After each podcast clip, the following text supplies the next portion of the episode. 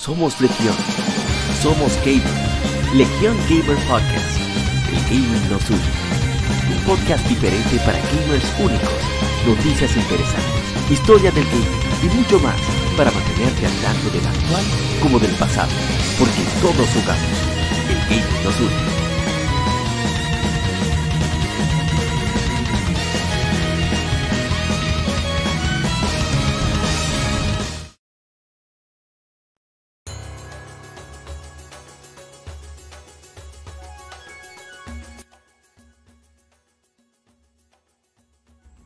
Tal, colega gamer? Bienvenido al episodio número 144, el lado A de Legion Gamer Podcast. Somos un podcast de videojuegos donde hablamos tanto de actualidad como de juegos retro. Uf, casi se va el micrófono. Y en este lado A, pues hablamos de noticias que hayan sucedido durante la semana, enfocados en títulos de corte japonés, de corte de nicho y, por supuesto, títulos que estuvieron aniversario. Eso no quiere decir que excluyamos, que excluiríamos los títulos occidentales o los mainstream, pero hacemos mayor énfasis en esos títulos de corte japonés, RPG, hack and slash, etcétera, etcétera. Eso ya para un privilegio que, como dije, que nos acompañes. Y vamos a arrancar de inmediato con lo que hemos jugado durante la semana. Antes, recordarte que estamos en todas las plataformas de podcast, de videojuegos, bueno, iba a decir de podcast de videojuegos, de podcast en general, como Spotify, Google Podcast, Apple Podcast, Tuning, uh, ¿qué me falta? iBooks, en fin, en todas las plataformas de podcast, Spot Nation, como Legión Gamer Podcast. Ahí puedes encontrarnos.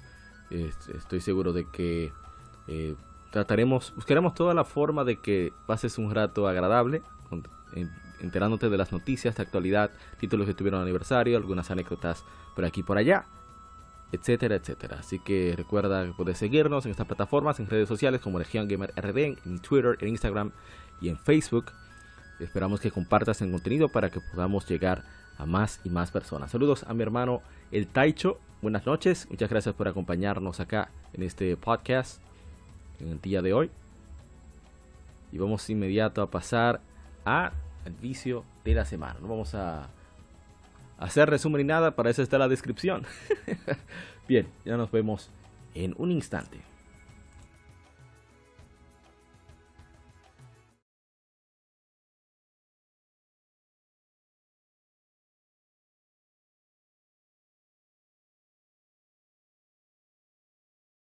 Vicio semanal.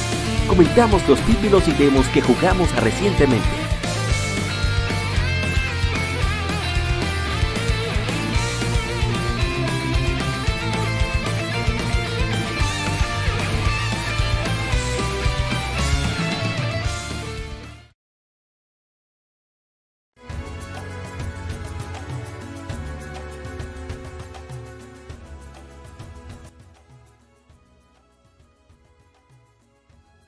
Y bien, esta semana fue una semana de mucha actividad. Bueno, no fue de mucha actividad, estoy, estaría mintiendo. Pero fue, fue intenso la poca actividad que tuvimos.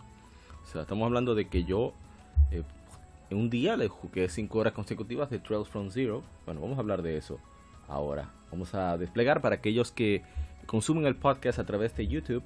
Nosotros desplegamos los títulos que hemos jugado, así como lo de los que algunos de los que mencionamos en las infemérides y nuestra fuente de información principal que es kematsu.com. Bien, vamos a presentar lo que hemos jugado. a buscar la fuente.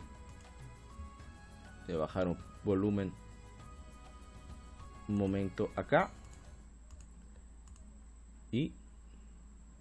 O abrí algo que no debía. Buscamos la fuente de las informaciones nuestras. Quizá aquí mismo en YouTube. Ese es nuestro canal para aquellos que están viendo en YouTube. Es donde compartimos todo. Como dije, va a ser bastante bueno, no, tengo que explicar un poco de lo, de lo jugado, así que no va a ser tan tan tan corto, pero va a ser más corto del usual por la poca variedad. Yo estoy fascinado con Trail from Zero. Trail from Zero es la cuarta entrega de la renovada saga de The Legend of Heroes. Y la subsaga conocida como Trails, comenzó con Trails in the Sky. Ya hemos hablado sobre ese juego, lo hemos jugado anteriormente.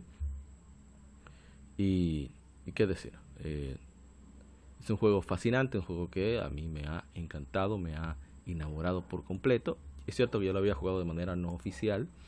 Incluso tengo, gracias a mi hermano eh, Ryuxo-san, tengo lo que se llama la versión Evolution, que saliera para eh, PlayStation Vita y PlayStation 3 hace unos años ya en, en Japón, es la edición japonesa obviamente.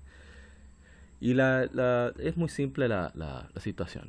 Este es Crossbow. Crossbow es un estado que podría considerarse, no sé, imagínense más o menos a Suiza, donde hay mucha inversión, muchos intereses. Eh, está entre dos superpoderes, está entre, eh, digamos, bueno, no voy a decir eh, una comparación para no meterme en lío geopolítico, pero está entre el imperio de Erebonia y la República de Kalbar. El Imperio de Erebonia es el lugar donde sucede la serie de Legend of Heroes Trails of Cold Steel, que tiene cuatro entregas.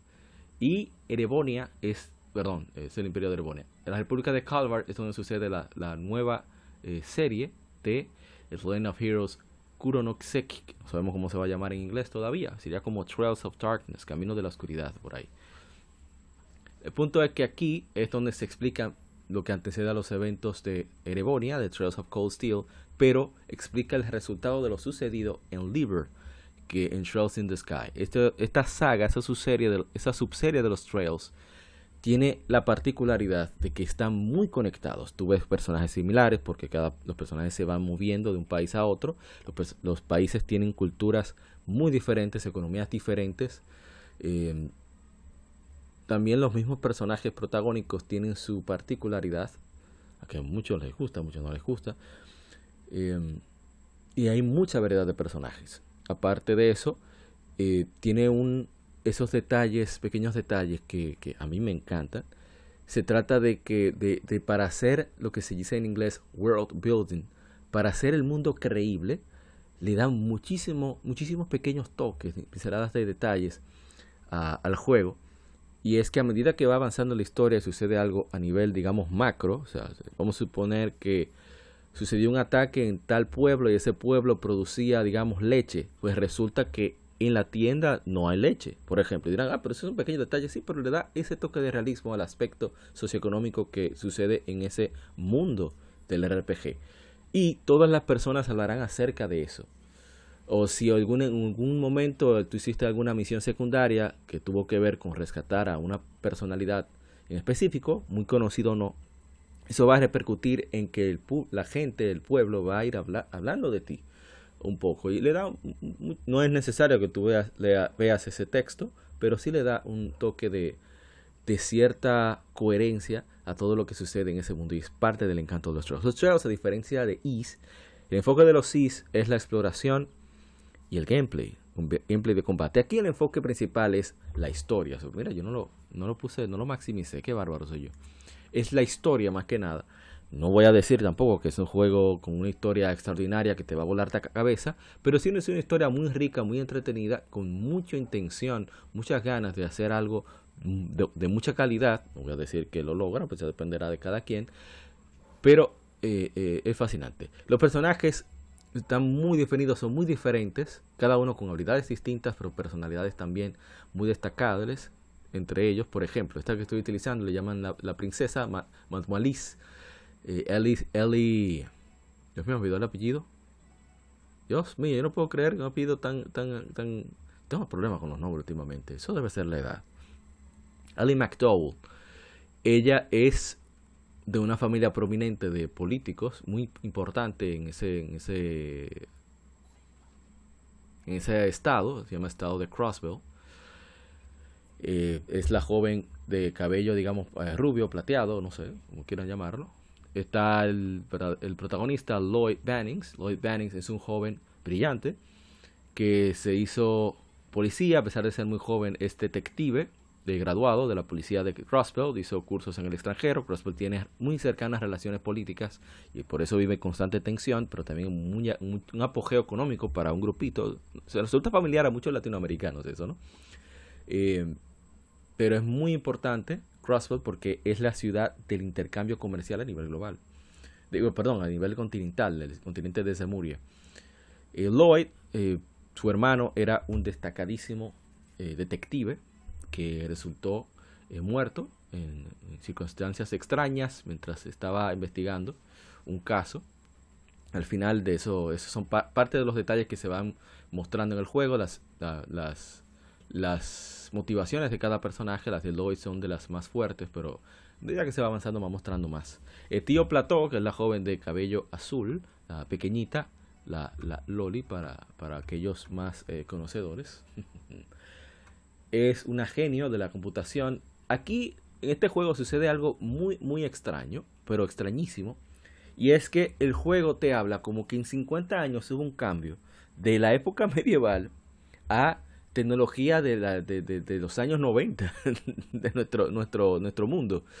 Una cosa extrañísima, pero eh, vamos a decir que es relativamente coherente. Y es que están el Crossbell en ese momento en el juego. Es el centro de la investigación de la conexión Orbital, o sea, digamos la conexión a Internet, las telecomunicaciones, etcétera, etcétera. Incluso eh, el banking, Internet banking también está trabajando. O sea, eh, los vehículos, tuve como la gente eh, habla de los vehículos como algo impresionante, pero que se está viendo cada vez más. Y es que están llevando el juego poco a poco de la época medieval, que no la ves en, en en Trails in the Sky, que es la primera entrega, pero sí sientes que, que van saliendo de ahí y es parte del encanto de, de, la saga en general. Yo la recomiendo bastante. Si, si te gusta Suicoden, si te gusta Suicoden, esto es prácticamente la reencarnación moderna de Suicoden en el aspecto de la cantidad de personajes, las interacciones, los detalles. Suicoden tiene un detalle económico que me fascina y es que en un lugar tú puedes tener un producto en específico, digamos arroz, que se produzca en masa, que sea la fuente de, de, de, de, producción de arroz, pero resulta que en, una isla tropical, donde lo que tienen es coco, no tienen arroz. Y resulta que tú puedes comprar el arroz en un lugar barato, ir a ese pueblo y venderlo carísimo. No estoy diciendo que este juego necesariamente tenga ese elemento, pero eh, la interacción de personajes, la consecuencia de las acciones que tomas, todo eso enriquece muchísimo la experiencia, tal y como sucede con Suicoden. Así que es una recomendación. Eh, es cierto que el juego Trolls from Zero en específico salió hace tiempo, hace, hace poco aquí en Occidente. Duramos 12 años para tenerlo aquí en Occidente de manera oficial. Pero si, te, si deseas iniciar en la saga, te recomiendo, eh, he aprendido gracias a Horizon, Horizon Zero Dawn, que es un juego que me fascina. Yo no soporto a, a, Aloy como personaje. Eh, no sé, no, me transmite nada. la historia del juego tampoco. Pero el lore del juego sí. Y me enseñó a que un personaje no tiene que agradarme para que me encante el juego. Por eso voy a darle una oportunidad a Tales of the Abyss, of Abyss. Bueno, el punto está en que yo no soporto a Estelle Bright. Parece un personaje demasiado idiota. Para mí, ¿eh? Como que no, no veo que avanza. Hay otros personajes que sí son estúpidos, pero van progresando poco a poco. Y aunque tiene sus su, su, su buenos chistes y demás. Pero los demás personajes son fascinantes. Charizard, el mismo Joshua, eh, Oliver, son personajes fascinantes. Así que inicia por ahí. Están disponibles en Steam. Oficialmente también salieron en PlayStation Portable. Y en... Um, ¿Dónde más salió? Bueno, hay una versión de Evolution para PlayStation Vita, PlayStation 3 en Japón. No muy cara, pero hay que saber japonés. Y hay otra forma de jugarlo que no voy a comentar porque en el podcast tratamos de mantenernos serios y corporativos con respecto a ese tema. En fin, Trail, la saga Trails es fascinante, puedes jugarla despacio, no hay que hacer todas las cosas si, si te vas a tu ritmo. Puedes grabar, puedes grabar a donde quieras, por ejemplo, una de las ventajas. Puedes hacer cientos de save files, de, archivos de guardado. Así que si te interesa, dar una chequeada. Y ya para cerrar este video de la semana que me extendí bastante, lo que pasa es que tengo que aprovechar porque no pude jugar Trail from Zero para su Game Femérides, así que aprovecho para, para hablarlo aquí. Vamos con lo otro que pudimos hacer durante la semana. A ver, dice interesante el Taicho Trabar Barrio. Solo jugué un poco God of War 4. No, yo no jugué mucho, solo jugué Trails from Zero. O sea, que jugué que yo quería jugar en, espera, para mí. Pero fue solamente Trails from Zero que jugué. Dice Nintemax, buenas noches, saludos Nintemax, bienvenido. Siento que no, no aprovechar lo que carga el video. Bueno, en lectura gaming hicimos, rompimos con nuestros nuestra historial de leer revistas y nos fuimos a artículos eh, de videojuegos. O sea, se preparan en Max que vamos a agarrar un artículo de pronto. no, es en serio. Pues leímos un artículo de, web, porque creo que, que, lo merecía, ya que no encontré como... Bueno, hablamos de que Nintendo Power salió en el 89, o 90. Bueno, Nintendo Fun Club salió en el 89, Nintendo Power salió en el 90, la memoria no falla. o a, principios del 91. Por lo tanto, eh, encontrar textos relativos, eh, relacionados perdón, al, Nintendo Entertainment System, que es el, que vamos a conmemorar en, nuestro, en el lado B. Bueno, si quieren chequearlo, grabamos el lado B primero, generalmente los miércoles, antes de este lado A. Y ahí conversamos junto a Memphis, de Memphis Retro Space, eh, Gary Pirómano, de su canal, Gary Pirómano, y Junior Polanco de Juego Banias. A mí me encanta ese nombre de, ese canal, que tiene unas entrevistas fantásticas. Y bien, el punto está en que hablamos, ah, también por supuesto la gente cobra de Modo 7 Podcast, y hablamos sobre Nintendo Entertainment System, anécdotas, datos duros, etcétera, etcétera, etcétera. Y bien, nos fuimos con un artículo muy interesante en una entrevista a el diseñador del el Famicom, Nintendo Entertainment System, eh, Masayuki Uemura, un artículo originalmente japonés, pero que la página Shmuplations hace traducciones de entrevistas que salen en artículos de, en Japón, en revistas japonesas. Este artículo originalmente es de una revista, era Use Games Magazine, en el año 2000 allá en Japón. Y luego leímos una acerca del estado de, del, del Famicom, según los, los responsables de, de compañías de videojuegos japonesas lo cual es em, es súper super interesante, tiene muchos datos y muchos puntos de vista únicos, muchos puntos de vista únicos, porque se trata de aquellos que hacen los juegos, no, no, de aquellos que revisan, analizan o, o, que simplemente consumen los juegos. Por eso me pareció súper interesante. Así que pueden chequearlo en nuestro canal de YouTube en la sección o la lista de reproducción de lectura gaming. Eso fue lo último que leímos. Y bien, ya con esto culminamos lo que sería las el vicio de la semana, vamos a pasar inmediatamente a lo que sería las e informaciones de videojuegos durante esta semana que hay unas cuantas cositas candentes que comentar. Así que allá nos hablamos.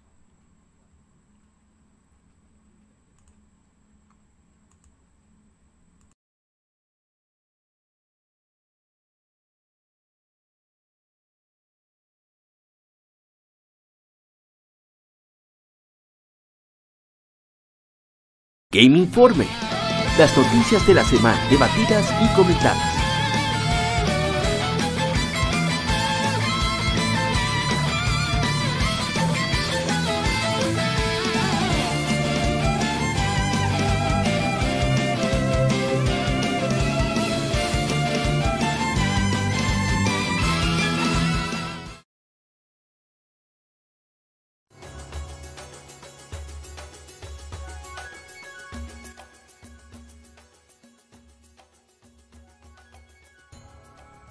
Hablando de Rey de Roma, nos acompaña el hermano Junior Polanco de Juego Banias. Repito, ese nombre está fantástico.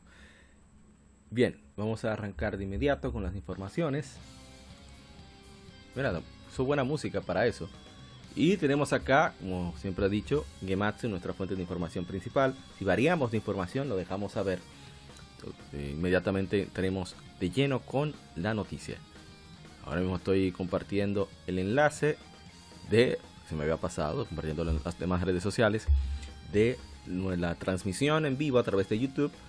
Y de ahí pasamos al podcast a las diferentes plataformas de audio, bueno, de alojamiento de, de podcast. Así que pueden pasar por allá. Bien, arrancamos con la primera información. Es que Persona 3 Portable se lanzará digitalmente para Xbox Series, PlayStation 4, Xbox One, Nintendo Switch y PC a través de Steam y Microsoft Store.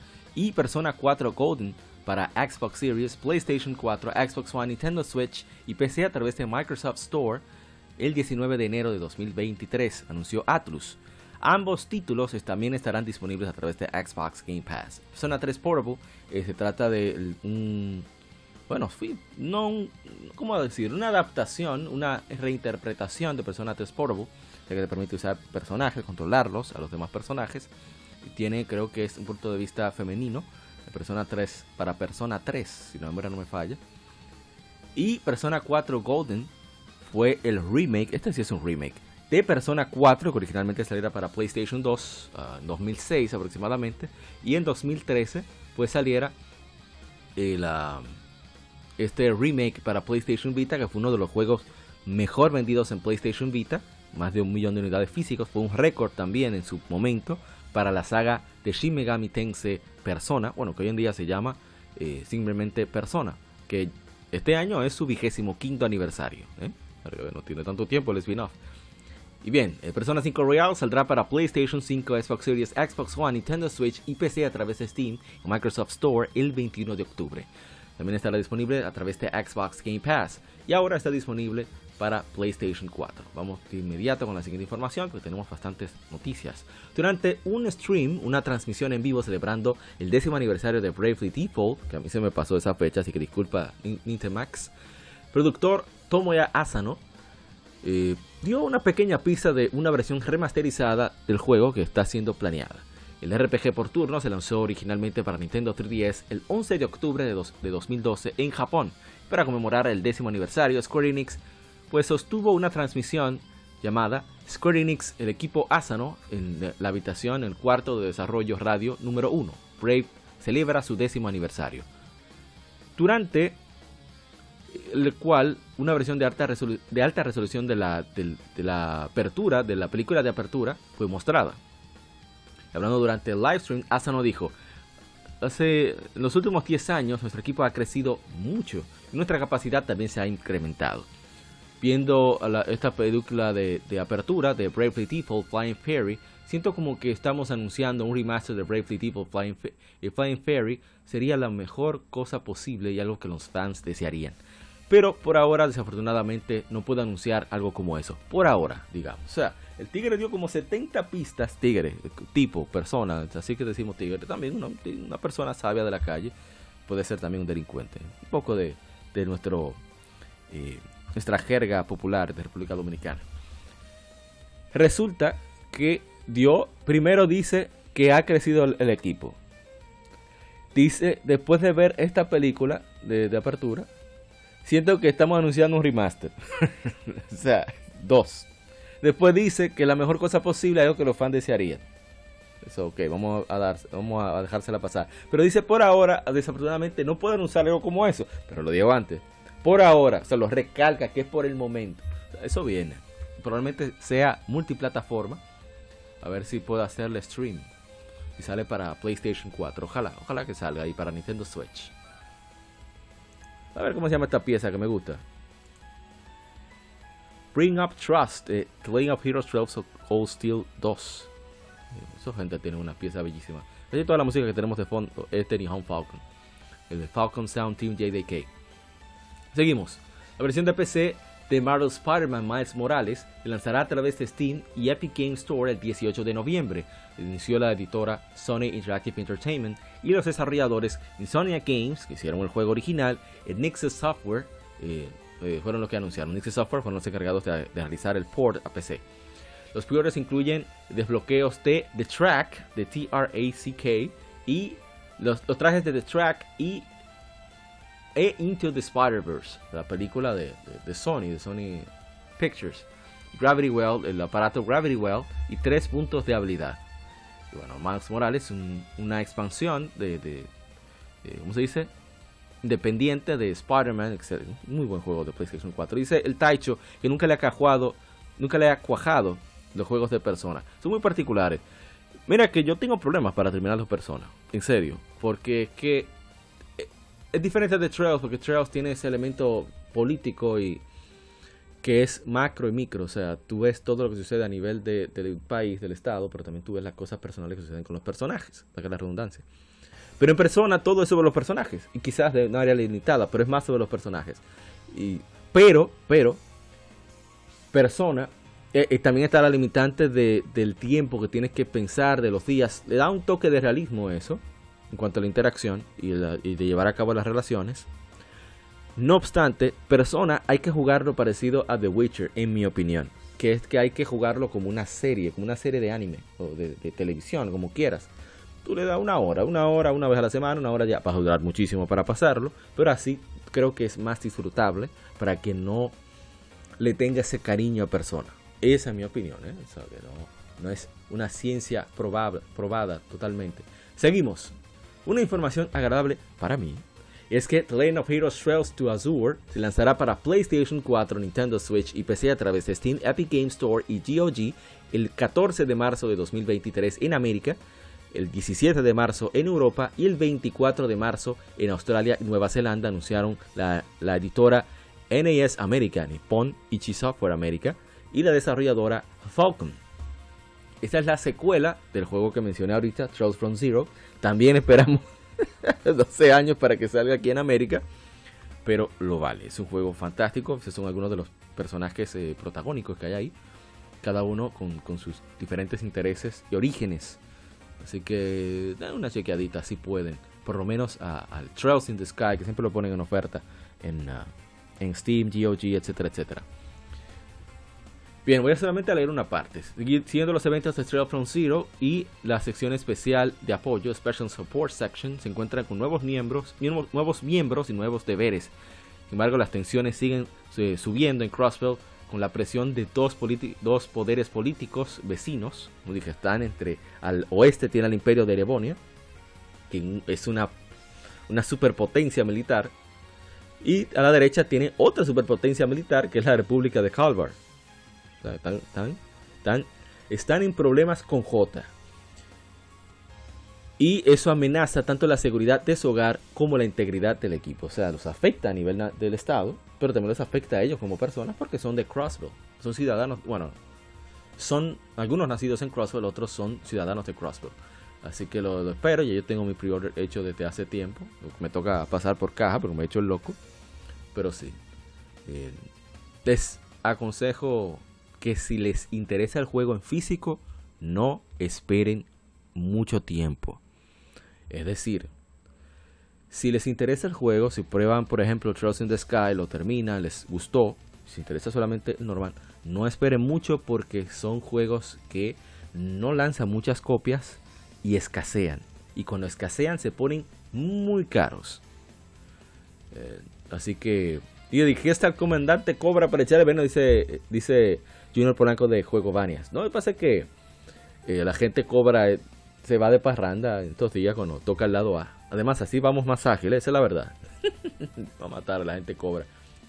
Bien, East 9 Monster Nox, la editora NES América y la desarrolladora Falcon lanzarán una versión de PlayStation 5 del RPG de acción East 9 Monster Nox en primavera de 2023, anunciaron las compañías. Incluirá todos los cosméticos de contenido descargable que fueron lanzados y habrá una edición limitada eh, por 90 dólares, que incluye una copia de juego, el soundtrack oficial en CD y una novela una de la precuela corta llamada The Lost Sword, una colección de cartas, un puzzle de 200 piezas y la caja de colección de juegos de Se lanzó originalmente el, en PlayStation 4 el 26 de septiembre de 2019 en Japón, continuado por un seguido de un lanzamiento en América el 2 de febrero de 2021 y el 5 de febrero de 2021 en Europa. Las versiones de PC y un sistema muerto por ahí que dijimos, dijimos, dije por ahí, por ahí que dijimos que no iba a durar mucho, llamado Stadia, se lanzó a nivel mundial el 6 de julio de 2021, así como la versión para Nintendo Switch en América en la misma fecha. La versión de Switch se lanzó en Europa el 9 de julio de 2021 y en Japón el 9 de septiembre de 2021. No juega la versión de Switch. Que sea último recurso. No sé la versión de PC como está, pero la versión de Switch no. Si pueden, evítenla. No, no hay mucho que hacer ahí. Pero la versión de PC, yo supongo que ya debe estar decente, pero la mejor versión es la de PlayStation 4, por el momento. Dice, la, dice eh, Junior Polanco que es un excelente wingman. Pero para espantar, si uno quiere quedar. no. Bien, yo la verdad es que encuentro innecesario ir 9 Monster Nox para PlayStation 5. PlayStation 5 es, retrocompatible con PlayStation 4 y le agrega bastante ciertas mejoras, muchas mejoras a, la versión de PlayStation 4. Un parche que lanzó Nihon Falcon cuando se lanzó aquí en América el, juego. No, no meses después fue que salió ese parche. Y debo decir que no le veo ninguna razón. En el caso, por ejemplo, de Horizon Zero Dawn, que, se rumorea, y la versión de The Last of Us, le veo sentido de negocios porque viene una serie. Eso es una manera de tú decirle al consumidor casual, mira, ¿te gustó la serie? tú puedes disfrutar más la serie si tú compras el juego. Eso yo lo puedo entender, aunque no me guste. Pero en este caso no, no le veo personalmente en ningún sentido. No obstante, eh, es una buena forma de conseguir la edición de colección, muy chévere. No es un precio tan exorbitante, 90 dólares. El precio estándar es 60. Y, bueno, ya veremos qué, tantas mejoras técnicas traerá. Aunque es cierto que el juego PlayStation 4 no es que sea lo mejor del mundo tampoco, pero era bastante agradable el juego. Y bien, una excelente noticia, noticia es que las ventas totales para Devil May Cry 5 han sobrepasado las 6 millones de unidades, anunció la editora Capcom. Ventas totales de Devil May Cry 5 entre PlayStation 4, Xbox One y PC en el último reporte llegaron a 5.7 millones el 30 de junio de 2022. Devil May Cry se lanzó originalmente para PlayStation 4, Xbox One y PC a través de Steam el 8 de marzo de 2019 seguido de un lanzamiento para Luna, algo ahí que tiene Amazon de lujo para hacer jugar vía stream, el 9 de diciembre de 2021. La versión mejorada de Devil May Cry 5 Special Edition para Xbox Series el 10 de noviembre de 2020 y la versión de PlayStation 5 el 12 de noviembre. Y bien, este juego que, me alegra mucho que, que a pesar de todo el escepticismo que había dentro de Capcom para lanzar este tipo de juegos hace casi una década, al final se haya demostrado que era una, una duda sin sentido. Porque eh, es una saga muy querida, de una buena calidad. Siempre, está, siempre y cuando esté el maestro Hideaki Itsuno. Ahí no hay duda, ahí no hay tutía. Maestro Hideaki Itsuno hizo Rival Schools, arregló el desastre de Devil Cry 2, dirigió May Cry 3. Bueno, arregló me refiero a que pudo salir. Dirigió May Cry 4 y ahora dirige Doom Cry 5. También es el creador de Dragon's Dogma, uno de mis juegos favoritos. Así que ese hombre que haga lo que quiera. Suerte en el dinero, él sabe, él sabe. Bien, continúo. La editora Konami, digo, perdón, Konami, la desarrolladora Blooper, Blooper, Blooper Team, han anunciado el remake de Silent Hill 2 para PlayStation 5 y PC a través de Steam. Una fecha de lanzamiento no ha sido anunciada. Entonces el mensaje dijo, al haber recibido una carta de su esposa fallecida, James se dirige a donde compartieron tantos recuerdos con la esperanza de verla una vez más, Silent Hill. Allí, por el lago, encuentra a una mujer muy similar a ella. no, bueno, no voy a leer. vamos a ver algunos de los detalles. Eh, productor Moto Yokamoto. Silent Hill regresa como un juego de alto calibre. Estamos orgullosos de anunciar el lanzamiento de Silent Hill 2 para PlayStation y Steam. Lo mejor de la serie Silent Hill perdón, la mejor de la serie Silent Hill, mejor entrega. Esperen un remake de alta calidad traído de vuelta por un grupo de expertos en juegos de horror. Dice el compositor Akira Yamaoka, el maestro Akira Yamaoka. Silent Hill es una inspiración para mí. Estoy profundamente agradecido de estar involucrado en un trabajo que ha sido adorado por tanto tiempo. Una nueva historia está a punto de revelarse de nuevo. Por favor, esperen el momento en el que puedan emergirse será así que se dice, emergirse en ese mundo nuevamente. Comentarios, de, comentarios del, artista conceptual Masahiro Ito. Pyramid, Head está de vuelta, la cabeza de pirámide está de vuelta. Un nuevo viaje para aquellos que conocen el original y su historia de origen para aquellos que conocen a ese personaje. Y el viaje más memorable del hombre cercanamente asociado con ese monstruo. Y el Blooper Team, CEO de Blooper Team, Piotr Babieno, Dice, Silent Hill 2 fue el juego que eh, forjó, dio forma a nuestra visión colectiva en Bluebird Team. Es el juego que nos inició nuestra aventura en desarrollo de juegos. Ahora enfrentamos un el último reto, reto máximo. Un reto de traducir nuestros recuerdos de la juventud al máximo juego en un lenguaje que jugadores modernos puedan, puedan interactuar, con el cual puedan interactuar. Mientras que al mismo tiempo forjar una experiencia verdadera, eh, fiel a la original. Más de, hace más de 20 años, un equipo de mentes brillantes en Konami desarrollaron uno de los juegos más memorables en la historia del entretenimiento electrónico. En alianza, al, aliarnos, eh, Konami y Bluebird Team, nos aseguraremos de que Silent Hill 2 brille una vez más para marcar nuevos estándares para el género y entregar una experiencia inolvidable para la siguiente generación de fans. Con nuestro trabajo estamos determinados a mostrar que Bluebird Team está escalando las alturas de lo que es posible y apuntar por el, tope en desarrollo de videojuegos. podemos esperar por el momento en cuanto cuando los jugadores puedan ver nuestro trabajo. Bueno, ojalá que, vaya bien. De verdad que sí. Eh, les deseo lo mejor. Voy a poner video. Lo vemos rápido. La verdad es que los visuales son ¿Eh? Una cosa se ve. Ojalá. y sí, sí, sí, sí. Parece excelente. Que vuelva este juego. Eso es lo que deben hacer. Traen todas traer todas esas franquicias de vuelta. Incluyendo los RPG. Yo estoy contento con Konami. ¿eh? Aunque salga, yo no soy fan de Silent Hill, pero me gusta que, esos juegos nuevos tengan nueva. Perdón, esos juegos clásicos tengan nueva vida con reinterpretaciones y remasters, como el caso de Suicode. Bien, continuamos. Candid Behavior Interactive. ¿Qué es esto? No, no, no, no queremos cosas con voces. No, no, no, no, retiro, ruede. Ahora esta sí me gusta, Dios mío. Burn- Burning Trap de Trails of Cold Steel 4. Excelente pieza musical. Gambit Behavior Interactive, Bad Robot Games y TJ2 Entertainment, en alianza con Konami, han anunciado Silent Hill Ascension, una nueva serie de streaming interactiva donde la- toda la comunidad eh, dará forma al canon de Silent Hill. Plataformas y una fecha de lanzamiento no fueron anunciados. Y bueno, no voy a mostrar a ver si hay galería. No. Realmente están los tigres hablando tonterías. Eso no me interesa. Así que no voy a ver, no vamos a ver nada, por lo menos para aquellos que estamos en YouTube. Continuamos. Información.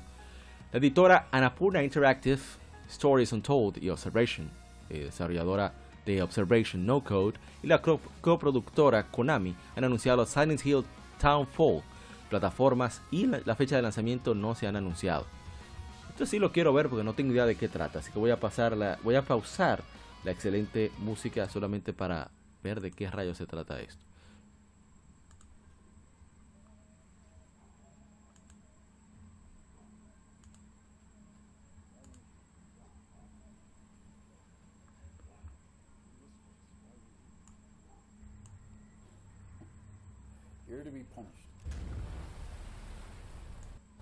That's good, I like it. You know what? I think you're right.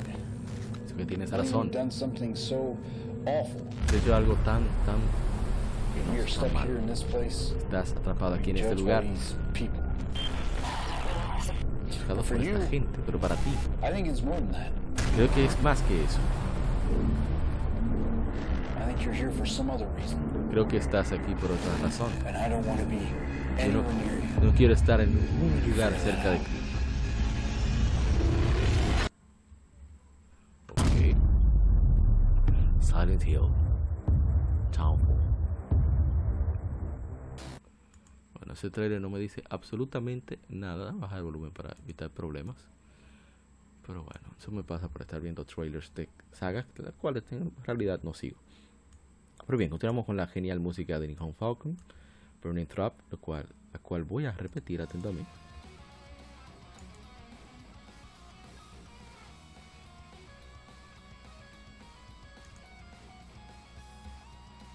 Bien, continuamos. Siguiente información. Y es que, seguimos con Silent Hill, ¿eh? La editora Konami y la desarrolladora taiwanesa Neobards Entertainment han anunciado Silent Hill F. Está escrito por Ryukishi07. Dime tú, ¿qué es lo que con ese nombre? Contiene diseño de personajes y criaturas por Kira o y producido por Motoyo Kamoto. Ok, ahora sí, ahora sí, vam- vamos a ver. Plataformas y una fecha de lanzamiento no han sido anunciados. Vamos a ver qué dice.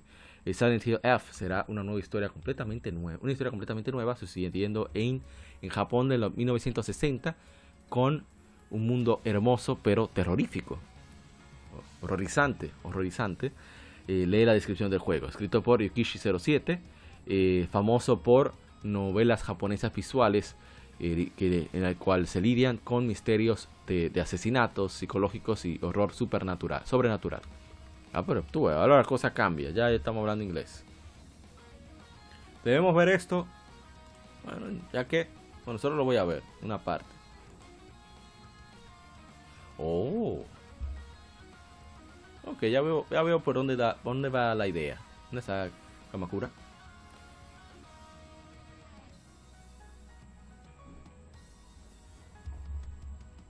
Muy interesante. Pero no voy a. No, no, vamos a dejarlo ahí, porque yo quiero dormir tranquilo.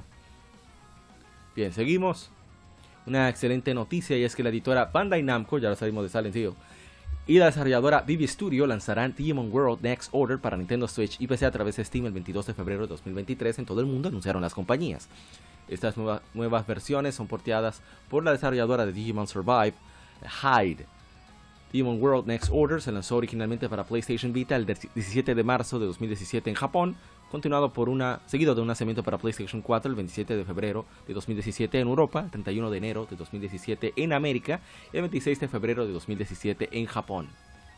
Yo debo dar un chance a ese juego, pero la idea de no de que no poder controlar directamente a las criaturas no me dieron ganas de jugarlo, siendo sincero. Pero ya veremos. No voy a leer más detalles del juego, ya había salido hace tiempo. Y tenemos que Square Enix ha registrado marcas, la marca de Amber Storia y Saga Emerald Beyond, el 13 de octubre en Japón, que se hicieron públicos hoy. Bueno, la fecha de esta noticia, a ver de cuándo es. Ah, pero mira, este ayer. La marca Amber Story, yo creía que era parte de Saga, por eso tengo que arreglar el título. y la sigue un registro eh, para la más larga Amber Storia Override en abril de este año. Square Enix también registró los, en los nombres de dominio de Emberstoria.com y Emberstoria.net en mayo. La marca de Saga Emerald Beyond podría ser el título de uno de los múltiples eh, proyectos de saga que Square Enix tiene en desarrollo. Sí, Square Enix está dando bastante funda, durísimo a... Mira, dije algo que no debía. Está dando bastante duro a, las, a las...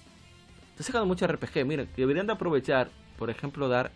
Permitir relanzar o remasterizar, no sé hacer un remake de, Musashi, por ejemplo, entre otros títulos que tienen por ahí guardados. Square Enix tiene demasiados juegos interesantes y de muy buena calidad que puede hacer como Konami. ¿eh?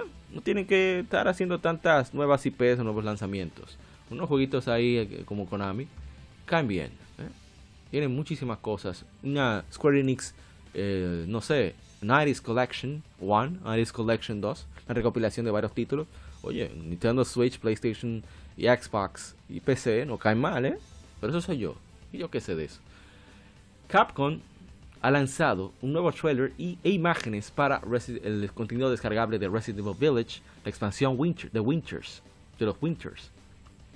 Así como un demo, un demo de 60 minutos que contiene la, expansión de tercera persona entre PlayStation 5, Xbox Series, PlayStation 4, Xbox One y PC a través de Steam. Eh, vamos a leer en detalle lo que dice. el equipo de Resident Evil Village ha traído una la, mirada, tanto las Shadow of Rose, una nueva historia de, de, pesadilla, el capítulo de la expansión de Winters, y la muy pedida eh, modo de tercera persona, la expansión Winter's Expansion y Resident Evil Village Gold Edition, un paquete de todo el, contenido descargable y el juego principal, manifestará en el 28 de octubre de 2022 para PlayStation 5, Xbox Series, PlayStation 4, Xbox One y PC a través de Steam.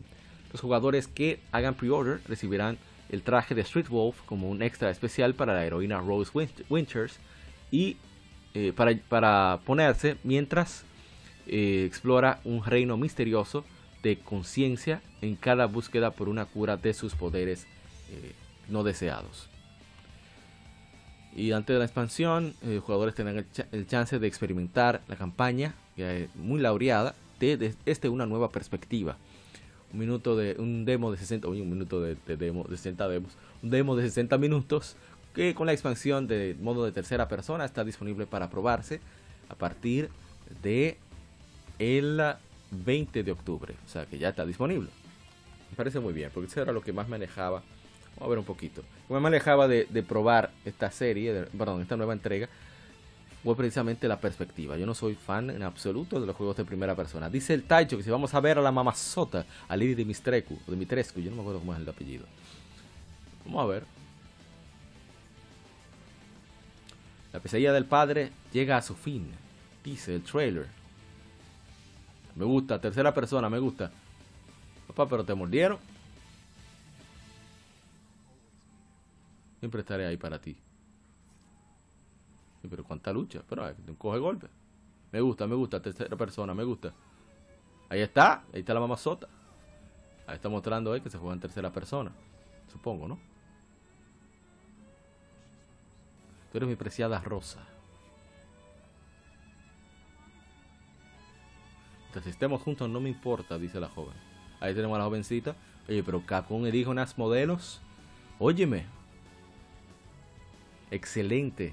Las modelos que está eligiendo Capcom, ¿eh? Hay que aplaudirle a Capcom que tiene un, un encargado o encargada de casting 1A. Pero bien, vamos a dejarlo ahí. Para no extendernos mucho. Así que está el demo de 60 minutos. Para aquellos que quieren probar. Siguiendo con Capcom noticias de Resident Evil. Capcom ha lanzado nuevas imágenes, nuevos videos, información y, e imágenes. Se van es inmortal, dice el Tacho. Sí, es verdad. Para Resident Evil, el remake de Resident Evil 4, incluyendo una mirada, eh, eh, una chequeada extensa del gameplay y detalles de varias ediciones de juego. Resident Evil 4, el productor de Resident Evil 4, Yoshiaki Hirabayashi, debutó una primera chequeada larga, el título anticipado con un gameplay extendido, el, segmento de, los minutos de apertura de la aventura y una historia con un nuevo, nuevo trailer de historia mostrando que sorprende, qué nos espera por, a los nuevos jugadores y fans que retornan. Los videos de Leon S. Kennedy teniendo su primer encuentro con los ganados muestra cómo el equipo de desarrollo ha introducido técnicas de diseño modernas y gráficos de punta para recrear de manera fiel y añadir profundidad la visión del juego original. Esta primera chequeada del combate mostró solo algunos de las nuevas maneras de que atacar a los ganados, eh, perseguir y tratar de flanquear a Leon con gran velocidad y ferocidad, con el fin de aminar esa fina línea punzante de entre sobrevivir y un destino eh, ¿verdad? fatal, nefasto. El arsenal de armas de, del Neon y, de, y las maniobras de combate cercano ahora incluyen la habilidad para hacer parry, o sea, un bloqueo a los ataques enemigos y eh, ejecutar ataques eh, finales devastadores con su cuchillo. Me gusta, ¿eh? estoy vendido ya. No voy a leer más, ya está bueno. A ver. Dios mío, mire qué bella está Ada. Rayos. Excelente. Me gusta, me gusta. Me recuerda un clásico. Y si uno se puede mover ya. Dios. Esa modelo es impresionante.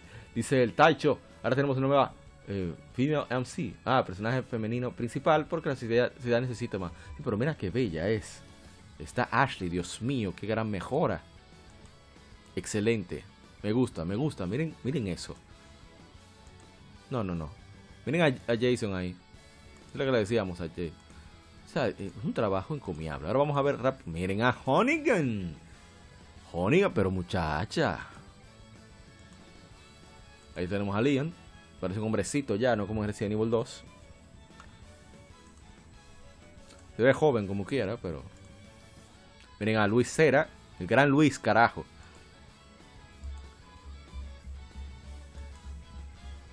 Miren Salazar. Tiene, un apellido similar a de un gran amigo. Espera, espera, espera. Pero qué bien se ve. Vamos a ver una parte, por lo menos, de, del trailer. Vamos a pausar el audio. Vamos a subir un poquito.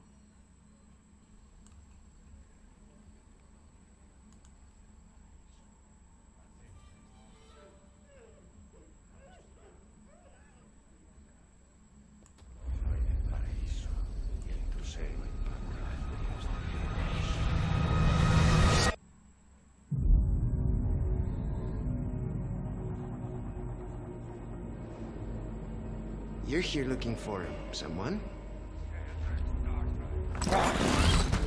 Maybe. Some missing señorita? ¿Estás buscando a alguien? Quizás una señorita Ashley, perdida. Where are you? Ashley, ¿dónde estás?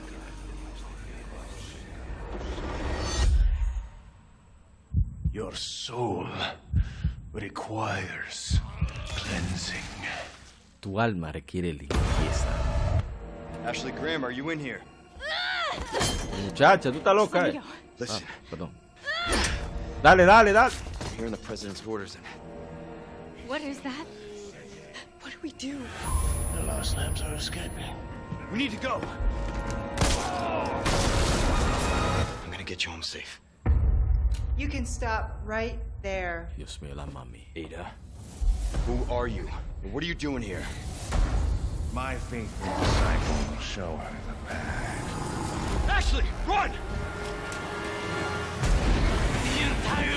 Me emocioné con el trailer. Dice el Tacho, ahora tenemos una persona principal femenina, porque la, la sociedad necesita más. Bueno, pero si se ve bien no importa. Dice también eh, eh, Eye of Wisdom, más necesario que remake de The Last of Us. Sí, sí, sí. Que van a dejar cuarto los dos. ¿Qué es lo que interesa a la empresa? Dice Taicho, siento babeo en APA. Claro que sí. Óyeme, estos occidentales tienen a uno seco. No voy a decir nada más porque saben a qué me refiero aquellos que me conocen. Bien, vamos a volver con el audio. Dice Junior, ¿para qué hay que incluir chicas en la comunidad retro más agria de habla hispana para que luego no le hagan una marcha al canal?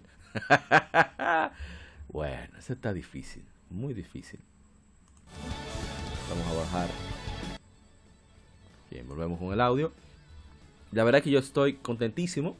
Ese juego necesitaba un remake. Yo no puedo jugar ya el, original, me hace muy tosco. O sea, lo aprecio, lo jugué muchísimo en su época, pero este remake me, me están tentando a comprarlo. Quizá no day one, pero antes de que baje a 20 dólares, que es mi precio, generalmente. Pero bien, pasemos a otra información. Y esto va a tomar un tiempito. Creo que esto hay que leer toda la información. Esto es The Verge. Y bien, vamos a ver qué, qué nos dicen. La desarrolladora de Bayonetta 3 Platinum Games ha respondido a la controversia que ha involucrado eh, su próximo juego después de reemplazar a la, a- la actriz de voz protagónica de hace mucho tiempo, Helena Taylor, por a Jennifer Hale. El estudio publicó una declaración diciendo que le, damos todo nuestro total apoyo a Jennifer Hale como la nueva Bayonetta. Y las personas se preguntan que por favor le pide a la gente que dejen de hacer más comentarios que le faltarían el respeto a Jennifer o cualquiera de los que hayan, contribuido a la serie. Continúo. El estudio también dice que concuerda con una publicación eh, recientemente, perdón, una declaración recientemente publicada por la misma Hale. La actor, oye, que el actor, yo estoy loco, la actriz, mejor conocida por eh, interpretar a la versión femenina de la comandante Shepard de la serie Mass Effect, publicó un tweet recientemente enfatizando su apoyo para el derecho de los actores de ser propiamente pagados. Ella pidió a la gente que mantuviera una mente abierta acerca del próximo juego, lo cual dice fue creado por un, equipo completo de personas eh, que trabajan, muy dedicadas que trabajaron muy duro. Eso es cierto. Continúo.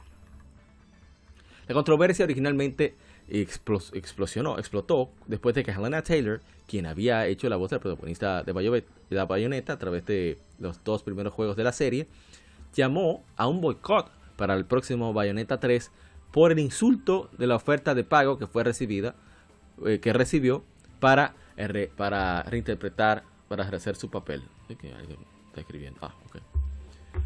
La oferta final para hacerte un, el juego completo eh, fue simple, eh, una simple cantidad de 4 mil dólares, dijo Taylor en un video publicado a Twitter. Esto es un insulto para mí, para la cantidad de tiempo que me tomó trabajar en mi talento y todo lo que he dado a este juego para los fans.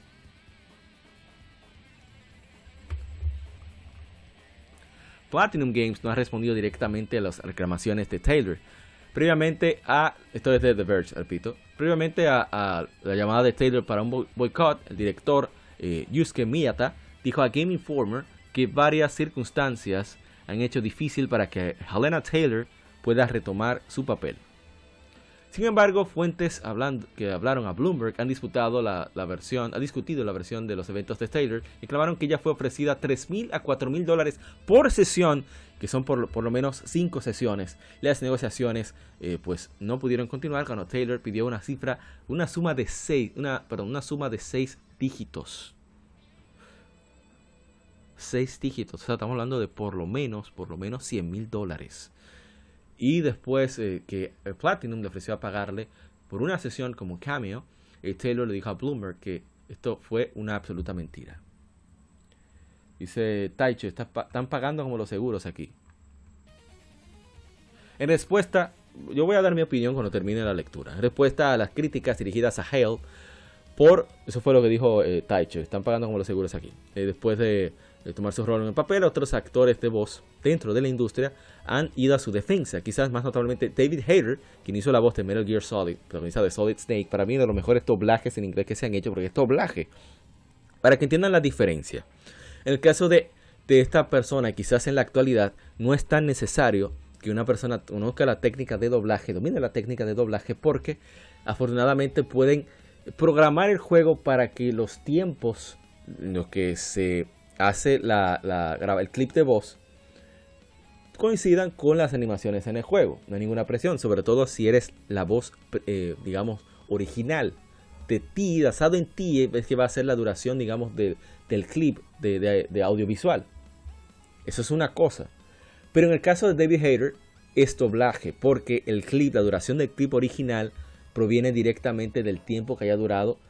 Eh, perdón, la duración del clip de Hater en Metal Gear Solid va a depender de cuánto tiempo le tome al actor original en Japón. Y eso es un reto mayor. Pero bien, seguimos. La voz de Metal Gear Solid, eh, hasta que fue reemplazado por eh, Kiefer Sutherland en Metal Gear Solid 5, sintió que poner la culpa en otro actor es injusto. Y Jennifer Hale es la mejor, la absoluta mejor de todos de nosotros. Y nada más, el incidente ha mostrado cómo los actores de voz que traen vida, que dan vida a los personajes en los juegos mejores vendidos, pueden eh, obtener eh, cantidades muy ínfimas, solo unos eh, miles de dólares, sin extras. Y algunas personas pueden pensar que pagarse, pagar, pagarles 4 mil dólares para un juego suena impresionante, dice Jason Schwab, un actor de voz de la serie de The Witcher, de The Guardian. Pero el compromiso que toma eh, hacer un juego, estamos hablando de docenas y docenas de horas de grabación. Y aparte de eso, el viaje que nadie paga, la- las, las tarifas de los agentes, los impuestos. La gente cree que debes ir, trabajar por dos horas y el juego sale. No es así. A ver, no tenemos nada más. Bien, vamos a ver también otra fuente que es Nintendo Live.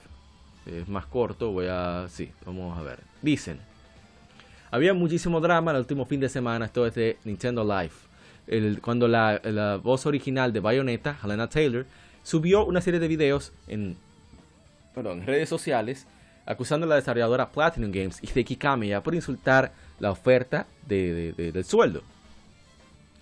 Esto siguió con un reporte por Bloomberg en fuentes anónimas diciendo que Taylor originalmente fue ofrecida más que lo mencionado anteriormente.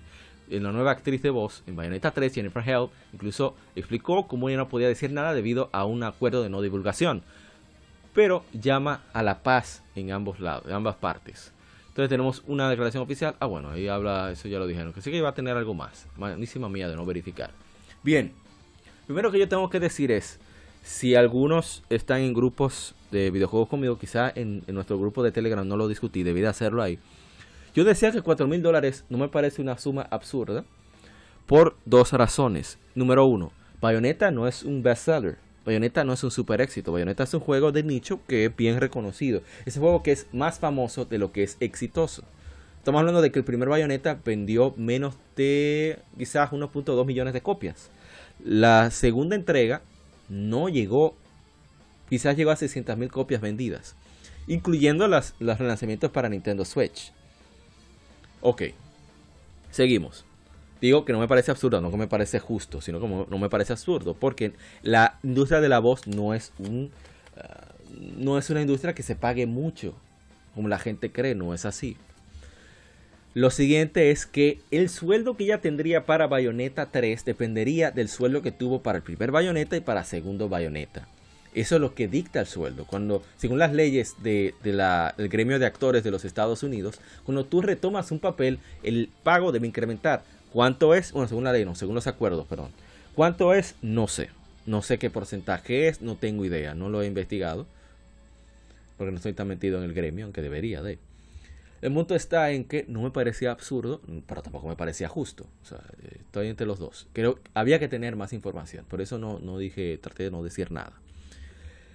Ahora viene la otra parte. Yo estoy de, parte de Platinum Games en este momento por la simple razón, por el manejo. Ella esperó justo a que el juego estuviera a punto de salir para hacer esa reclamación. Ella debía hacer eso mucho antes en mi opinión, para demostrar coherencia de que, oye, me están abusando. El otro punto está en que salió la información de que eran 4 mil dólares por sesión de grabación. No me parece para nada absurdo, porque hay personas que han hecho, por ejemplo, Dr. Lava, y puso un tweet diciendo que el pago por sesión en un cualquier eh, tipo de grabación de actuación de voz puede ser desde, 200, desde 250 dólares por hora. ¿Eh? Es cierto que te gasta la voz. Ser una sesión de grabación de un medio interactivo como los videojuegos, lo cual quiere decir que hay que grabar muchísimas interpretaciones, acciones, etcétera, etcétera, tú no puedes hacer nada más durante ese día. A menos que sea un loco como Debbie Hater que puede hablar como Solid Snake el día completo. Pero eh, gasta, gasta bastante. Por eso es que es tan caro. Porque te reniega de poder eh, realizar esa actividad, tu profesión, por ese día. Por eso es que se cobra caro, sobre todo cuando es... Porque bayoneta es importante, no se puede negar. 15 mil dólares me parece más que bien. Para un juego que primero no tiene tanto texto. Es un juego de acción, no me puedo olvidar eso. Es un juego de acción, es un hack and slash. Y segundo, la manera en que quemó un puente, como se dice en inglés, burning the bridges, burning bridges. Quemó un puente. O sea, esa persona, Helena Taylor, que me gustaba bastante su voz, y hizo un muy buen papel con, con la bayoneta, es posible que no vuelva a conseguir trabajo en la industria. Porque eso es un, es, un ¿cómo se dice? Una bala, una bala suelta, una bala, ¿cómo se dice en inglés? A loose cannon. O sea, en cualquier momento puede salir con algo parecido. Y la industria de los videojuegos, contrario a lo que podamos pensar, no es tan grande. Todo el mundo se conoce, todo el mundo conoce a alguien que conoce a alguien. Porque no son tantas personas las involucradas en la creación y distribución, etcétera, de videojuegos. Y bien, es lamentable esa situación. Yo lo lamento bastante porque no es la voz original. No siempre le gusta tener su voz original. Pero tampoco es un RPG, no es un juego tanto de historia.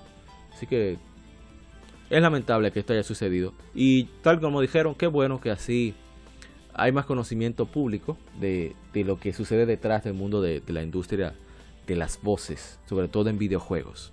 Pero eso sucede también con, con las series animadas, ¿eh? Y en doblaje en Latinoamérica. ¿eh? Así que qué bueno, una forma de crear conciencia. Y bien, ya para casi culminar la penúltima información, irnos más positivos. El Nintendo, Six, el Nintendo Switch Online añadirá, perdón, añadirá los brillantes juegos de Nintendo 64. Mario Party y Mario Party 2. Yo estoy sorprendido de que Mario Party sea, sea añadido al Nintendo Switch Online considerando todas las manos, todas las palmas que peló este juego con el minijuego de pesca y de, de, Dios mío, de kayak. Terrible ese juego. Yo fui corriendo a mi casa llorando como un, como un niño. Bueno, yo era un niño. Yo fui llorando a mi casa porque se me fue el cuero de la mano. Terrible. Porque uno usa la palma por, debido a que es más rápido. Tan simple como eso. Y Mario Party 2 es un excelente juego. Tiene tu modo RPG chulísimo. Tiene, es muy completo Mario Party 2. Es de los mejores, las mejores entregas de, de, de, la saga de Mario Party. Y bien, ya para cerrar, la última información que tenemos es que Legend of Heroes Trails into Reverie, que es la última, ya lo que cierra, entre comillas, la saga de Trails of Cold Steel. O sea, tenemos Trails of Cold Steel, Trails of Cold Steel 2, Trails of Cold Steel 3, Trails of Cold Steel 4 y ahora Trails into Reverie, que saliera hace unos cuantos años en, en Japón.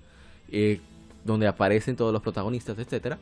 Se lanzará para PlayStation 5, PlayStation 4, Nintendo Switch y PC a través de Steam, Epic Game Store y GOG en verano de 2023 en Occidente, anunció la editora NIS América. La versión de PlayStation 5 fue anunciada recientemente.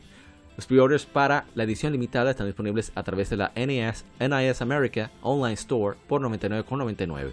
Esta edición incluye el juego, una caja de, metal, un libro de arte de tapa dura, un Three, Three and a Night Trail's Tale, una novela de tapa blanda, una, un CD con la banda sonora y una impresión acrílica. Una edición limitada que incluye un Little Reverie plushie set que tiene al pequeño liberador Vanix, el pequeño Eric Schwarzer de, Ring, Vanix, protagonista de Lloyd Vanix de Trails on Zero, Little Hero Schwarzer, de, protagonista de Trails of Cold Steel, y Little Rogue Sea, eh, estará disponible por 189,99. Te escuchó mal que se fue el cuero de la mano, dice Junior. Es verdad. No, pero es verdad, literalmente. No estoy hablando literal, ¿eh? No figurativamente, por si acaso. La piel se me guayó, pero feo. Estar ahí jugando eh, eh, tratando de ganar en esos minijuegos de Mario Party. Bien, yo no voy a leer nada de aquí porque eso está lleno de spoilers. El que quiera leerlo, que vaya a gematsu.com o RPG Spain, no sé, alguna de esas páginas. Porque yo no, yo mismo estoy evitando spoilers. Yo no he llegado ahí todavía. Y bien, esto sería todo con el Game Informe. Así que vamos ahora a pasar a lo que sería el las efemérides.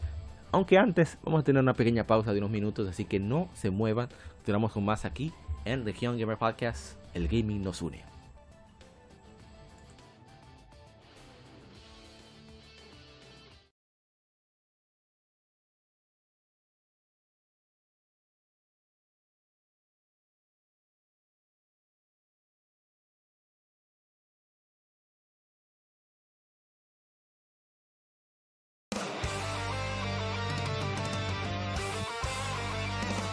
Para revivir los grandes momentos y títulos del videojuego clásico, no dejes de escuchar cada mes Modo 7 Podcast. Ven y recuerda con nosotros entre análisis retro, datos y anécdotas la época dorada del videojuego. Sin micropagos ni pases de temporada, solo puro amor por el pixel y el polígono. Modo 7 Podcast, la retroaventura comienza ya.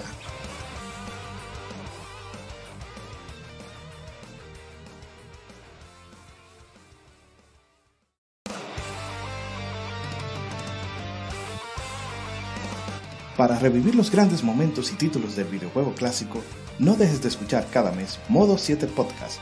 Ven y recuerda con nosotros entre análisis retro, datos y anécdotas la época dorada del videojuego. Sin micropagos ni pases de temporada, solo puro amor por el pixel y el polígono.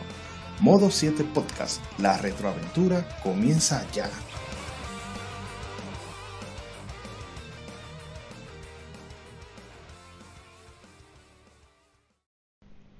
Los cómics no son solo superhéroes y el manga no es solo muñequitos de pelea. Existe un lado más profundo de estas industrias, y no hablo solo de Japón y Estados Unidos, sino de todo el mundo. Para explorarlo, Cultura Cómic te trae el mejor podcast de historietas de República Dominicana. Ya sea cómics, manga, band de cine, paquitos o como les llames, todo es parte del noveno arte. Así se llama el podcast, por cierto. Acompaña a grandes entusiastas de esta fascinante forma de contar historias. Cultura Comic presenta Noveno Arte. Búscanos en el canal de YouTube de Cultura Comic y cada domingo te traeremos un nuevo capítulo de Noveno Arte.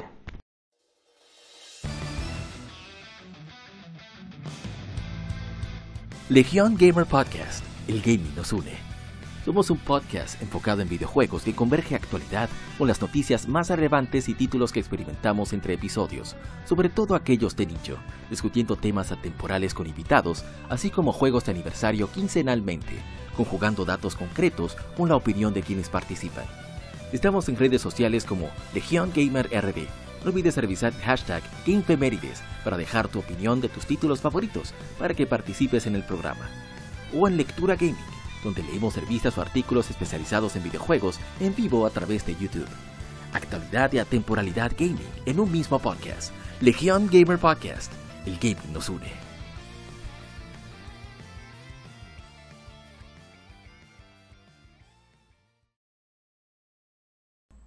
Y bien, colegas gamers, gracias por su paciencia. Dice el Taicho. Que dice, ¿Cuántas amistades arruinó? Uf, no quieras saber. Yo duré años sin jugar Mario Party. Lamentablemente, porque me hicieron muchas traiciones. Las traiciones de Mario Party duelen como cualquier otro tipo de traición. Una cosa terrible. Están puntos de ganar. De repente te roban una estrella. Eso, eso no, eso, oye, eso no tiene perdón. El que hace eso, vende a su madre. Pero bien, déjame calmarme. Dice Taicho que se va a retirar, que muchísimas gracias. Y de verdad, Taicho, eh, espero que por lo menos en diferido sigas disfrutando del podcast. Me alegra mucho que te haya, te haya gustado. Bien, continuamos. No tenemos música de fondo ahora mismo porque vamos a tener el audio de los juegos en esta sección. Ah, pero ya arranqué y no puse el bumper. Bueno, el bumper de audio. ¿eh? Así que regreso de inmediato. Oh, saludos a Castor que está por acá. Pero vamos a poner el bumper. Creo que esto no tiene gracia sin el bumper. Un momentico.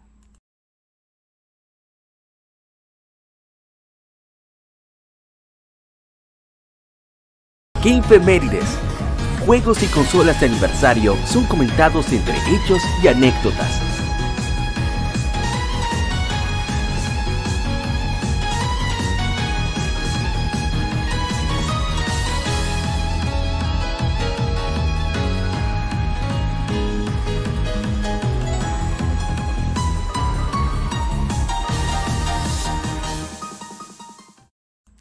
Ahora sí, ahora estoy tranquilo. Vamos de inmediato a esa primera el juego, aunque todavía no me toca poner video, pero aquí vamos. Oh, pero está fallando esto. Ahora sí, hace 7 años se lanzó Disgaea 5, Alliance of Vengeance para PlayStation 4, luego salió en Switch y PC. Tenemos comentarios, deja ver en Instagram, leemos los comentarios tanto de Facebook como de Instagram. En caso de que estén interesados en dejar alguna anécdota, historia, opinión, si creen que el juego es un disparate, si les encanta, no importa. Bien, vamos con el siguiente título. Es hace 22 años se lanzó Augur Battle 64, Person of Lord Caliber. Es un RPG táctico en tiempo real de Quest Corporation. Lo trajo Atlus USA América. Dice Ad Jenas. Qué joya, de los mejores juegos que tuve para Nintendo 64. Es el mejor RPG de Nintendo 64, sin duda. mi favorito, pero es el mejor RPG. Además tenemos... Está lento en Instagram, no sé qué le pasa. Hace 19 años se lanzó en América Beautiful Joe. Es un juego beat'em up 2D por Team Beautiful, bueno, parte de, de Clover Studio, o sea, división de Capcom que hacía juegos tan originales. Nos trajo Okami, aparte de Beautiful Joe también nos trajo, ¿qué nos trajo? Eh, uh, product Number 5. Uh, ¿Qué más? Ahora varios juegos. En fin. Eh, comentarios. Dice Carlos Santos. Otra raza, raza del loco Kami. Así es. Cuando estaba explosivo de creatividad. Dijimos. Dice eh, Dan. Este juego merece una nueva entrega. Alejandro Pérez dice. Hermoso juego. Y Stephanie Velaverde. Perdón, eh, Velarde Dice, me gustaba esa caricatura, espero que este juego esté para Nintendo Switch. Lamentablemente no, y eso es algo que Capcom puede eh, capitalizar, sacarle provecho. Unos 3, 4 juegos de Beautiful Joe. Uno para el original de GameCube, que fue portado a PlayStation 2. Luego la, segunda parte, que salió al mismo tiempo en ambas consolas. La, la, versión de la entrega para Nintendo 10 y la entrega para PlayStation 4, porque son diferentes. Son bastante buenos. O decentes, mejor dicho. Dice Alfredo Torres, este juego está beautiful. La secuela también fue excelente, así es. Vamos a ver qué tenemos en Instagram, en Legion Gamer RD, si quieres chequear las cosas que por ahí eh, compartimos. Eh, ok, tenemos, bueno, también hace 13 años se lanzó Demon Souls en América. Juego bastante que dio una mata de juego, como decimos aquí en mi país. O sea, dio muchísimos frutos de juegos que le han seguido. Dice Omar Uto, ese lo quiero jugar. Volvemos con Over Battle aquí en. Tenemos comentarios. Dice Mercurio 2054, juegazo. Beautiful Joe. A ver, tenemos un comentario. No. Bien, otro que también estuvo de aniversario durante este tiempo fue Pokémon Black Version 2 y Pokémon White Version 2 estos juegos son de las mejores entregas que ha tenido la saga a nivel de guion, bueno, contenido, dificultad, pacing, en fin, también a nivel técnico, bueno, se trata de 2011, ya Nintendo 3DS había, se había lanzado, eh, le sacó todo el jugo que se podía al Nintendo 10. Y, y qué decir, eh, si pueden, eh, si les interesa Pokémon, no han probado esto, pues están perdiendo de probablemente la mejor entrega después de, la, de todo lo que dieron con la segunda generación. Y bueno, no voy a abundar más. Son bastantes juegos. Vamos con el primero que sí tenemos audiovisual para mostrar, por fin. Vamos a, desplegarlo de inmediato. Un juego que yo jugué por primera vez ahora, durante estas, estas dos semanas. Me sorprendió muy gratamente, debo decir. Vamos a desplegar. Dice, grande. Muchas gracias, Castor. Tenemos el sonido del Wii U su jueguito de Wii U.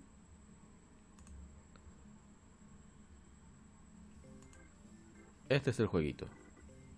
Muchos problemas para poner lo que tuve. La computadora estaba dando. Me refiero al, para el stream. Afortunadamente tengo Wii U para eso. Oh, este no es, este no es, este fue el que se dañó. ¡Qué dolor! Vamos a buscar rápidamente. Eh, a ver, a ver, a ver. ¿Cómo lo buscamos? ¿Cómo lo encontramos? Vamos a mi canal. Increíble. Esas son de las cosas que suceden en vivo. ¿eh? Vamos a buscarlos rápidamente porque sé que lo tengo por acá.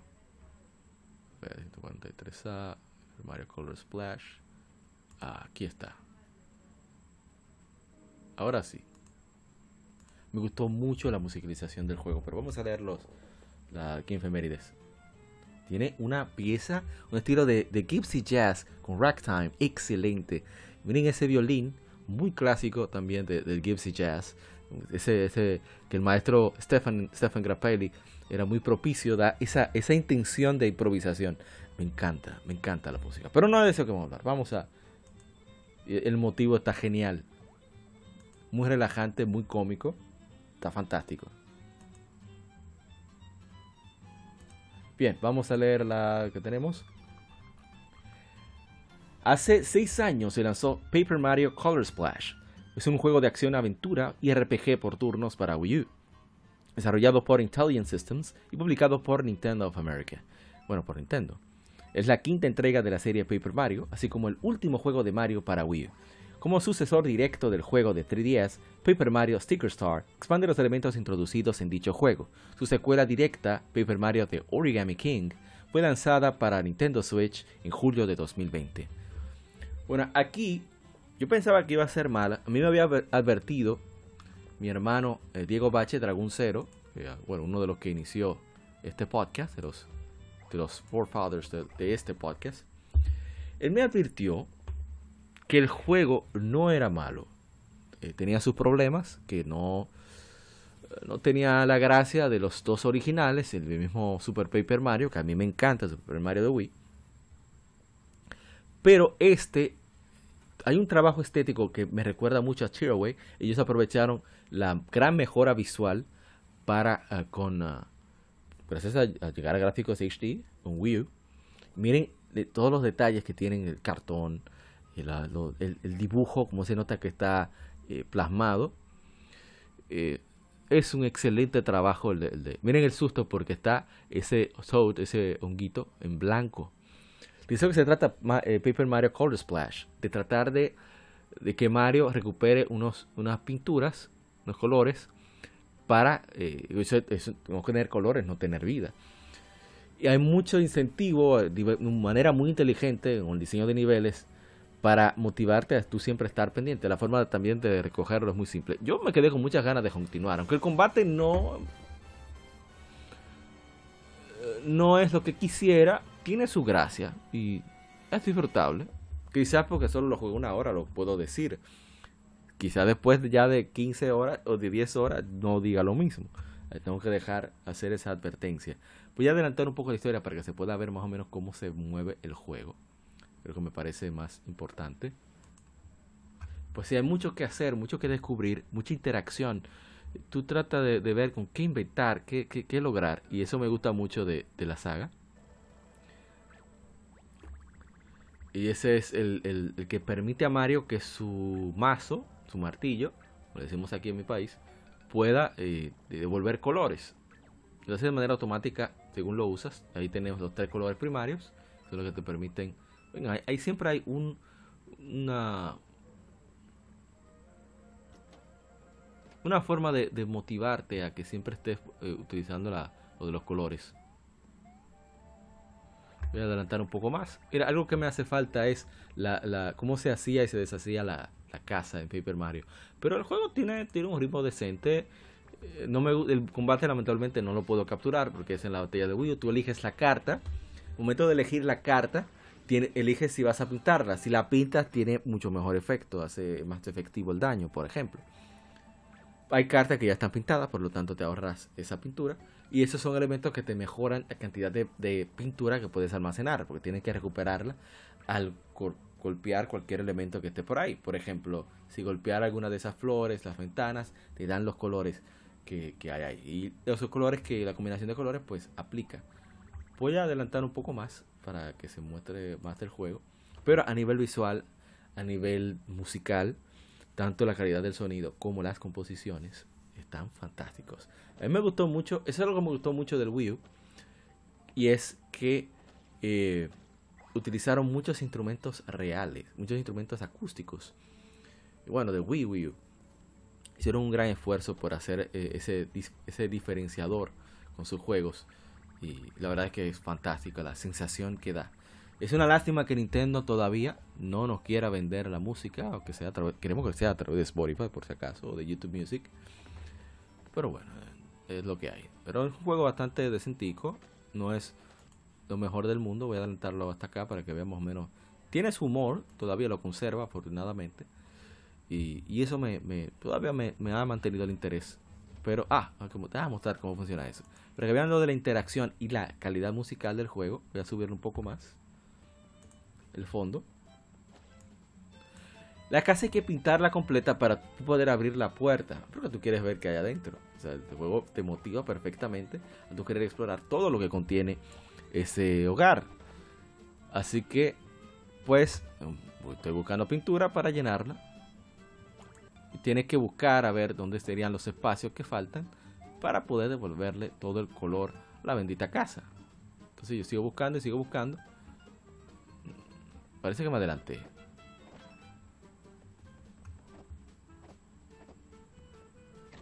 Ahí está, abrí la puerta, salían todos los Toads. Estaban ahí atrapados porque vieron. Los Shy Guy utilizan un. Nosotros le decimos chupi. Un sorbete para quitarle el color a lo que sea. O sea, al pueblo, a una persona. En caso de los honguitos. Entonces ellos dicen que te han atrapados ahí, tenían miedo a los Shy Guy. Pero cuando tú entras a la casa, resulta que el honguito te dice, loco. Nosotros decimos loco a cualquiera, ¿eh? Aquí en República Dominicana. Loco. Pero esos honguitos entraron aquí como esta casa de ellos. Yo tuve que cerrar porque no había espacio. Mira, ahí lo dice. Oh, Mario. Estaba justo eh, eh, pasando tiempo en mi casa cuando todos estos todos sentaron de repente en mi cabeza. No había ningún espacio, así que tuve que meterme en mi armario. Parece que no eh, dejaron esto. Nos dieron una carta y con eso es que se usan los objetos. Todo se utiliza a través de cartas. Eso no me agrada en lo absoluto, pero eh, yo encuentro que a nivel de gameplay tampoco es que sea... No es el Paper Mario que me encanta, pero no le quita... Lo estoy viendo como un spin-off. Eh, Final Fantasy XV me enseñó a mí que cualquier juego puede disfrutarse si se ve como spin-off. Igualmente Baron Aquary y Mega Man Legends que me encantan. Pero voy a dejarlo hasta aquí con eh, Paper Mario Color Splash. Parece un juego muy decente. Ojalá lo relancen para Nintendo Switch de alguna manera. Creo que, que debe de llegar a más gente. El juego es, es, es bastante sólido, debo decir. Bien, vamos con lo siguiente. A ver, a ver, a ver. Voy a, a trazar un poco el juego por si acaso. Eh, vamos a ponerlo por acá. Voy a trazarlo un poco para seguir con las efemérides. Tenerlo ahí de fondo. Bien, eh, a ver, a ver, a ver. Así que en Gamecast ha tenido unas entrevistas interesantes como eh, el, el, arte en los videojuegos, sobre todo los tatuajes, también creación de videojuegos con eh, Señor Papa 23, entre otras cosas. Muy, muy interesante lo que está haciendo los, lo están haciendo los hermanos y colegas de Gamecast, con Ariel Sánchez y Nicky Dabs. Bien, tenemos. Ah, bueno, hace. Ah, este sí tiene video. Yo dije que lo iba a dejar, pero no. Este toca, le toca. Este juego yo no esperaba que me agradara, aunque leyendo los, las opiniones de colegas gamers de, de, aquí del patio de República Dominicana, veo que sí me va a cansar también. Pero voy a dar la impresión que me dejó. Pero vamos a ponerlo, a leerlo y dejar los comentarios. Bajar un poco el audio.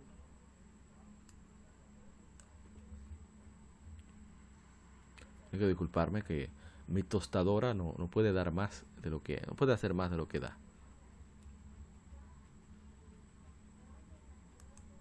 Ver, voy a ponerte en la resolución adecuada para que no explotes. Y aquí vamos. Me gusta mucho cómo está el ritmo de la historia. Me parece bastante, bastante bueno. Bien. Hace muchas referencias que son de la vida real. Hacen la advertencia. Y bien, vamos a leer entonces. El 7 de octubre de 2016 fue lanzado Mafia 3, su juego de acción-aventura desarrollado por Hangar 13, publicado por 2K Games para PlayStation 4, Xbox One y Windows. Es la tercera entrega de la serie Mafia, obviamente, continuando la segunda parte. Sucede en la ciudad ficticia de New Bordeaux, basada en New Orleans, en 1968. La historia sigue al ex criminal y veterano de Vietnam, Lincoln Clay, quien es obligado a regresar a la vida criminal para ayudar a su familia adoptiva a arreglar problemas con la rama local de la mafia. Después de la traición de parte de la mafia y el asesinato de su familia, Lincoln se lanza en una misión de venganza mientras que lentamente construye un imperio criminal, tomando poder de otras organizaciones criminales en la ciudad. Interesante que el protagonista es de origen dominicano, como hay tanta historia de rivalidad eh, encontrada con los hermanos de Haití, que sí hemos tenido siempre problemas. Habla de, de, de Papadoc, de los Tontón Macut, eh, que eran la, policía bastante violenta allá en Haití. Eh, voy a adelantar un poco para mostrar el juego. Bueno, voy a dejarlo ahí. Em, voy a tratar de ver, a buscar los comentarios si dejaron. No sé si dejaron. Creo que no. A ver, no veo. Ah, ok. Este juego, como decía, eh, tiene un gameplay muy, muy sólido. No veo que aporte gran cosa al, juego. Pero eh, refleja mucho la situación que se vivía en la época. Mucha fidelidad. El gameplay está bastante, lo encuentro muy fluido. Realmente fluido y divertido porque te, tú puedes hacer como un movimiento final por la experiencia que tiene Lincoln Clay, el personaje principal. Y me, me, atrapó bastante la historia, cómo está contada, lo, lo entretenida que es, lo, la seriedad que le imponen. Te hace sentir como que eres parte de un documental que están contando. Un documental interactivo. Oye, es una excelente idea para narrar la historia, aunque claro, va a haber problemas porque hay partes de la historia que no se supone que no deben ser divertidos. Y, y los videojuegos, esa es una de sus reglas, pseudo reglas, siempre ser divertidos. Y voy a adelantar un poco solo para que se vea el gameplay. Gameplay es un eh, no tiene aporta nada, como dije, es un Grand Theft Auto cualquiera. Eh, yo me, dio bastante trabajo como quiera adaptarme a los controles, yo soy malísimo en los juegos que hay que disparar y estar embromando. Pero como yo lo disfruto, pues yo simplemente jugué. Jugué más de, de, una hora, porque más o menos casi dos horas, no, más de dos horas, porque de verdad me gustó mucho el juego. Me gustó mucho el juego y, lo encontré demasiado sólido, de verdad, eh, muy divertido. Y la manera en que cuentan la historia, como dije, la caracterización de los personajes me parece muy buena. Eh, la música, que me trajo problemas porque el intro del juego, por si acaso quieres hacerle stream, el intro del juego Sony te lo bloquea. sí, Sony Music me bloqueó el juego para, o sea, solamente yo podía verlo en YouTube. Y tuve que cortar esa parte para que me dejaran en paz. Lo bonito es que solo fueron 30 segundos. Por 30 segundos me bloquearon el video completo, pero bueno, son las reglas de YouTube. Hay que adaptarse a eso, me guste o no. De carga ahí, desgraciado. En fin, muy divertido. O sea, la musicalización es fantástica. Qué gran trabajo, la selección de temas. Eh, bien de los 60 con una calidad impresionante. Y estuvieron el detalle de elegir artistas de la época para darle todavía más ambientación. Eso es uno de los problemas del juego para streamearlo. El hecho de que la música del juego lamentablemente es licenciada para darle esa sensación de realismo al, juego. Esos son de los detalles que, a mí me gustan bastante. Y bueno, eh, vamos a dejar hasta ahí lo de Mafia 3. Yo pienso continuar jugándolo. Porque la verdad es que me gustó. Hasta que, bueno, me aburra. Voy a retomarlo ya que pasaron las Game Yo tengo por regla personal. Si juego va de Game pues eh, toca su Game Trato de no jugarlo más. Por el hecho de que quiero quedarme con esa primera impresión. Pero me gusta muchísimo. Me encarga. Me encanta. Por el momento. ¿eh? Puede ser que cambie de opinión después. Ven cómo tienen el, creol. Ahí. Miren, miren. O sea, para aquellos que están en YouTube pueden apreciar eh, eh, la animación, el cinema, claro, no está en la mejor calidad, pueden ir directamente al canal si quieren verlo, pero ahí se nota. Eh, habla mucho de lealtad y eso, y yo que soy fan de Los Sopranos, pues está muy, muy bien realizado el juego. Continuamos. Hace 15 años se lanzó Final Fantasy Tactics The War of the Lions, un RPG táctico por Square para esta versión es para, es para PlayStation Portable. Vamos a ver los comentarios que nos dejan. Ah, pero espérame, falté uno. Vamos a ver, Mafia 3. Pues no tenía. Ah, toca Medieval. Hace 24 años se lanzó Medieval, o Medieval, como le llamarán algunos, para el primer PlayStation en Europa, que fue donde salió primero. Vamos a ver si tenemos comentarios. No hay de Mafia 3. De Medieval. En Instagram no tenemos. Aunque sí likes. Cuales siempre son bienvenidos. Dice Aquiles Alexander Flores, excelente. Alfredo Torre dice, este al menos recibió un excelente remake hace tres años y fue 100% fiel al original, para bien o mal. Y hablamos de eso, de que a veces la gente tiene una idea de un juego. El juego no es que está mal, simplemente es producto de su época. Y cuando se actualiza para actualidad, uy, dije muy mal, ya, qué redundante sonó eso, wow, perdón. Pero cuando se actualiza para, para tiempos modernos, para plataformas modernas, resulta no ser quizás tan eh, lo que la gente recuerda. Eso sucedió, y, no lo olvido, con... Eh, mira, ¿cómo se llama este juego? Yooka-Laylee. Yooka-Laylee se juega como un juego de Nintendo 64. Un buen juego de Nintendo 64, por cierto. Y como quiera, muchos analistas lo, criticaron por eso. No entendí la, la razón, sinceramente. Pero bueno. A ver, no tenemos nada de Medieval. Final Fantasy Tactics, eh, The War of the Lions. Mm, nos veremos en Instagram. En Facebook ya los leímos. A ver, ah, no, en Facebook nos falta. Hace, como dije, hace 15 años se lanzó Final Fantasy Tactics, The War of the Lions. Dice, me gusta mucho la interacción de este juego de, de Fanfia 3. Dice Nando Bordas, Argas Algus, muérete y que me avisen dónde te seputan para ir a pues dejar salir, eh, ¿cómo se dice? Hacer necesidades fisiológicas de líquidos. Arriba de la tumba, rayos. Entonces dijimos que mucho rencor, eso es indicio de un buen juego. Dice Rodrigo Romeo, Romeo, o Romu, no sé cómo se pronunciará, me disculpa.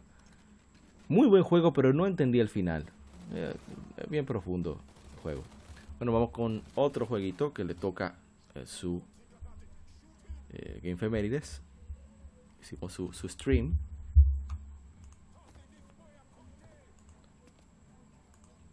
Así que aquí vamos.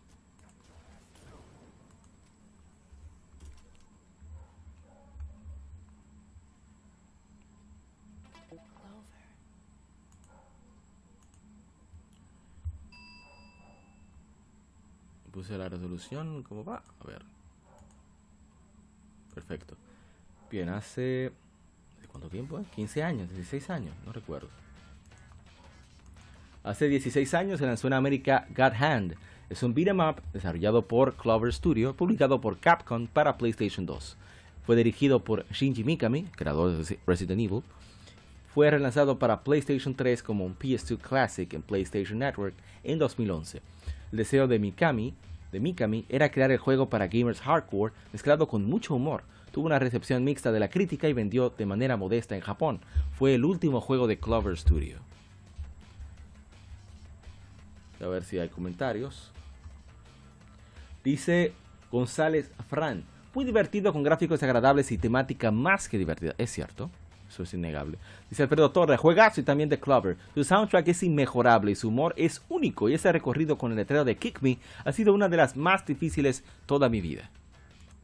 Bueno, vamos a poner el juego, voy a adelantar más. La música está fantástica también.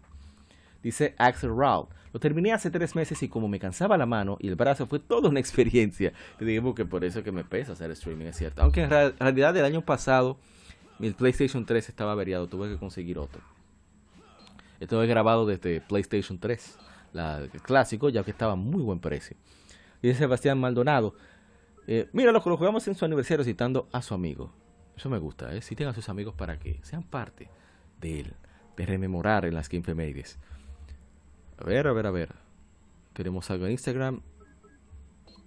Lamentablemente no. Bien, vamos a poner más del juego. A mí me sonaron muchísimo. Yo soy malo. Memoria muscular no sirve para cuanto a los juegos de acción. Siempre me toma muchísimo, muchísimas golpizas para yo tomar el ritmo. Pero el juego me parece fantástico. Una vez que te acostumbras al gameplay, le vas a encontrar buscando la vuelta a cómo funciona el sistema. Y es que tienes que tratar de atacar donde no esté cubierto el oponente y a tratar de ejecutar los combos, tratar de recordarlos y, tomar en cuenta, muy en cuenta que el stick derecho hay que tenerlo cerca siempre porque es la manera en la cual tú puedes esquivar a diferentes direcciones y hay mucha, mucha, mucho incentivo para esquivar bien. Aparte de preservar tu energía, obviamente, está el factor de unos extras que, otorga. Ah, pero se quedó aquí, ya a ponerlo por acá ya. Y el juego me parece súper divertido, la verdad. No sé si lo retome porque bastante trabajo que sí, de, es cansón. Que vino alguien.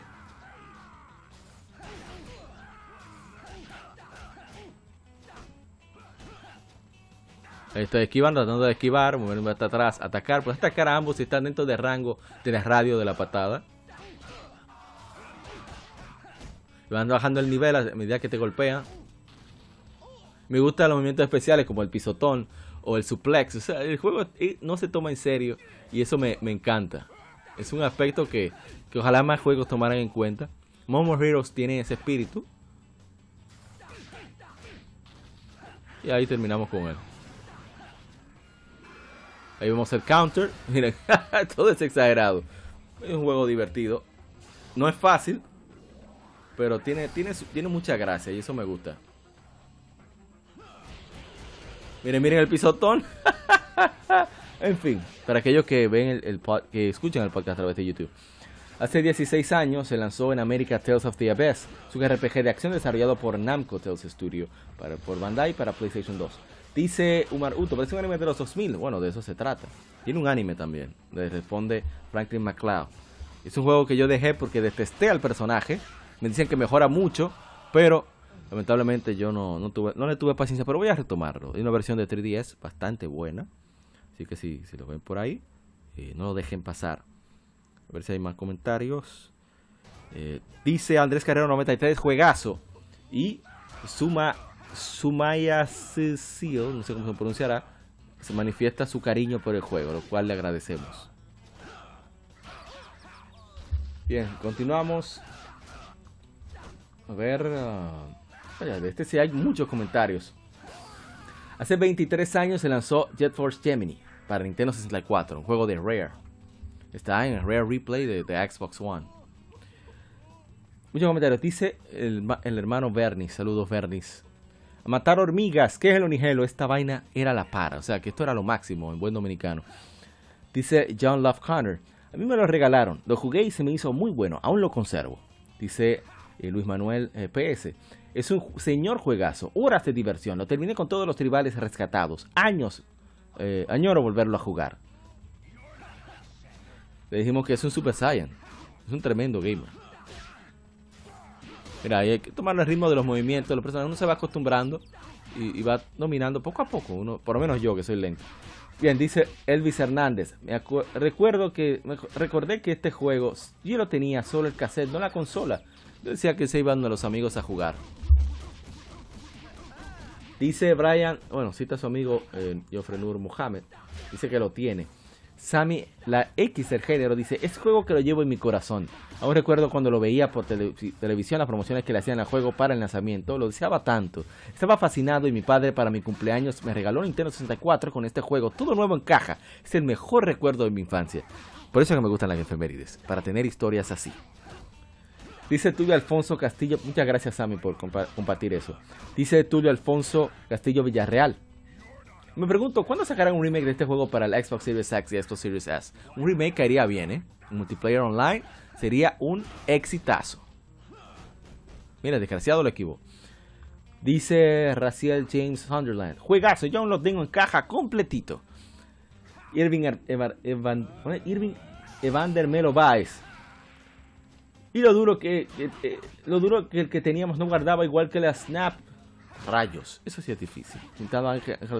Ahí solo un, salió uno con dolor de cabeza, pero juego pasado. Eh, dice Grady Darío Rosario de Heredia, una verdadera grasa. Les contamos que de ballena. Ahí pudimos recuperar la. No, que yo no tomé el HP. A ver, ¿qué tenemos en Instagram?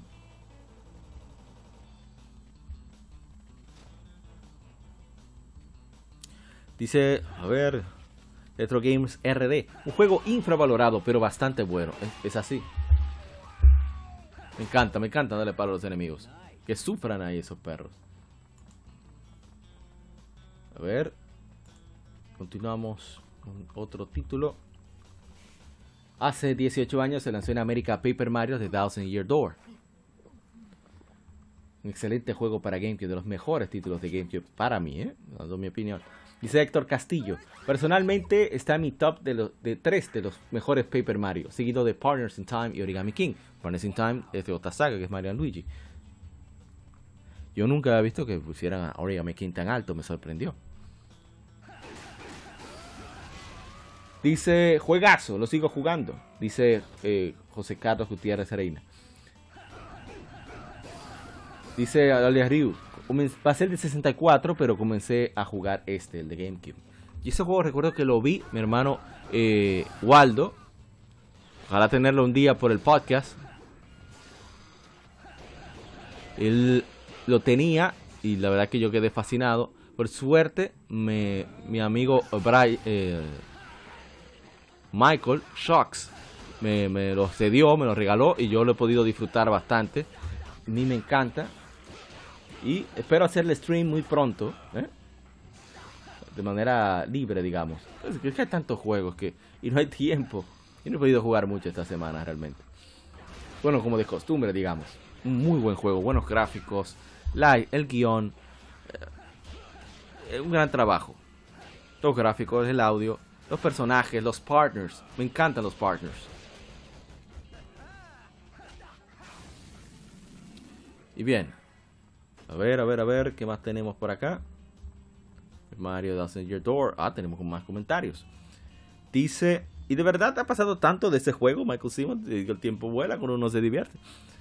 Y bien, a ver qué más tenemos. Hace 17 años se lanzó en América el Phoenix Wright Ace Attorney, Jack Tin Saiban, el clásico de Capcom. Pero comprar un día de estos la versión para para PlayStation 4 y así era hacerle su streaming.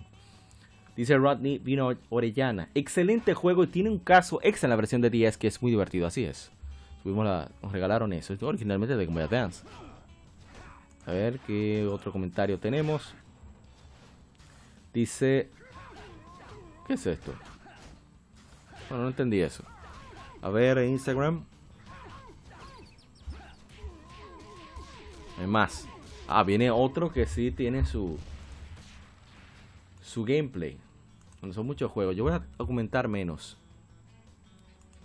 Ahora en adelante, por lo menos en cuanto a los que no tienen video.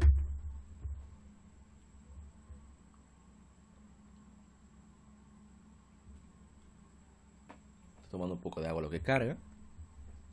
Vamos a cambiarle la resolución.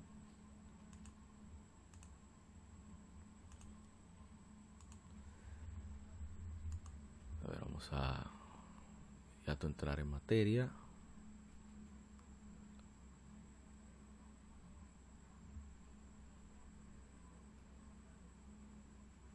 Aquí, lo que va cargando.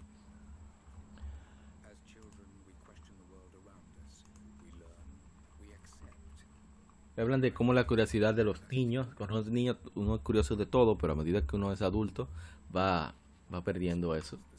Soy uno de los exploradores como las personas que mantienen ese, esa chispa de la curiosidad. Bien, hace seis años fue lanzado Rise of Tomb Raider, originalmente en noviembre de 2015 para Xbox. Esta es la versión de PlayStation. Es un juego de acción-aventura desarrollado por Crystal Dynamics y publicado por la subsidiaria europea de Square Enix. Es secuela del juego Tomb Raider de 2013 y décimo primera, undécima entrega de la serie Tomb Raider. La historia sigue a Lara Croft mientras se aventura a Siberia en búsqueda de la ciudad legendaria de Kitez, o Kitesh, no sé cómo se pronunciará, mientras se enfrenta a la organización paramilitar Trinity, quienes intentan descubrir la, la, promesa de inmortalidad de la ciudad. Lara debe atravesar el entorno y combatir enemigos con armas de fuego y sigilo, mientras explora mundos semiabiertos. En estos niveles puede explorar tumbas para desbloquear nuevas recompensas completar misiones secundarias y conseguir recursos que pueden usarse para forjar materiales útiles. Vamos a leer los comentarios antes de yo dar la opinión. Dice Remy Anton, calidad de juego. Así es. Atyanas dice, excelente historia jugabilidad, actualmente lo lleva por el 50% aproximadamente en Steam, he disfrutado bastante de cómo te hace analizar los escenarios para sobrevivir el, al identificar patrones de los enemigos, rutas de escape, etc. Así es. Dice Víctor Andrián Cuevas, chulada de juego, y Adrián León, buenísimo. Vamos a ver en Instagram si nos dicen algo. Dice King Azuokra, es stream de, de RPGs. Grasita con Mami Lara. Así es. El juego está, está, muchísimo mejor que el primero. O sea, ya no es la Lara tan gritona. Sigue gritona, pero menos gritona. Eh, el juego es genuinamente divertido, un gameplay que sigue sólido. Y los enemigos eh, tienen un buen manejo. Eh, la verdad es que el gameplay y los elementos RPG, porque tú vas subiendo de niveles adquiriendo habilidades y tienes que hacer crafting de los objetos, está genial. Genial. Me gusta bastante el gran trabajo que, hizo Crystal Dynamics con, este juego. Ojalá que continúe ese, gran trabajo. Em, me gustaría que el personaje no que fuera payaso como Nathan Drake, pero fuera o más arrogante. Más arrogante en el sentido de más confiado, no arrogante, sí, más confiado. Eh, Lara. Más, que ya, ya llegue al, punto de Lara, Lara Croft que adoramos, una Lara Croft que le da tres pitos, las versas 70 mil tigres. Eso no es su problema, está en el medio. Eso me hace falta que no sea tan, entre comillas, humana. Porque ya después del primer juego que acabó con con un país completo prácticamente, no, no tanto, pero sí un pueblo completo de hombres, que es verdad que la quería matar, pero bueno, ustedes saben lo que quiero decir. Creo que ya es tiempo de que no le afecte tanto enfrentarse a ciertas cosas. Pero, repito, el juego me encantó, es posible, yo estoy entre Mafia 3 y este, los juegos que pretendo eh, seguir jugando, ya que por fin lo pude presentar en Efemérides, muy sólido, la verdad, es una excelente experiencia. Y ojalá que que ahora con la compra de parte de Embracer por Crystal Dynamics, que continúe este nivel de juego, que ya no sean más Avengers, por favor, que sean estos jueguitos que son lo que ustedes hacen excelentemente bien. Con esa maquinaria de Embracer para cuestiones de marketing, supongo que ya no habrá ningún problema de, que ese juego tenga, sea eh, respaldado en su calidad como con el marketing. Bueno, la saga, quiero decir. Vamos con lo que sigue. A ver, tenemos. Hace 12 años fue lanzado Lufia Curse of the Sinistrals para Nintendo DS, un remake del primer Lufia. Oh, pero ¿qué pasó aquí? Un remake del primer Lufia, excelente juego, debo decir, muy buen juego. Em, me, me fascina, no es muy conocido, ojalá más gente le diera chance. Voy a leer los comentarios. muy sólido el juego, ¿verdad? Un gameplay muy bueno. Está involucrado la compañía que lo publicó, entre otras cosas. Dice el hermano Hardy, Lord Sykes. Excelente el original y excelente este siendo los dos juegos con gameplays diferentes. Así, este de acción, el original era para Super Nintendo y era RPG por turnos. Gonzalo Ignacio Carrasca Palma dice, nunca lo jugué. Justo la semana pasada me salió un corto de este juego y me llamó la atención. Sí, es como que muy interesante. Dice Bordón Rodrigo. Jugué al original hace muchos años. No sabía ni que existía este. Gracias por el dato. Por eso hacemos las efemérides. Y preguntó Carlos Jesús Gómez Garcés. Eh, salió el 23 de octubre en Europa. Digo, si llegó a España, dijimos que en octubre había llegado el 23 de octubre a Europa. No sé si está en español, pero por lo menos se lanzó allá. Ok, aquí vamos. Vamos a ver. Instagram.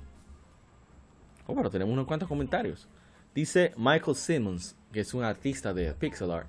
La premisa se oye interesante. Muchos RPGs duros se quedaron en el 10. Era una super consola, es verdad. Habían bastantes. 10 y PSP tienen RPGs extraordinarios. Y muchos. Eso es lo más sorprendente de todo.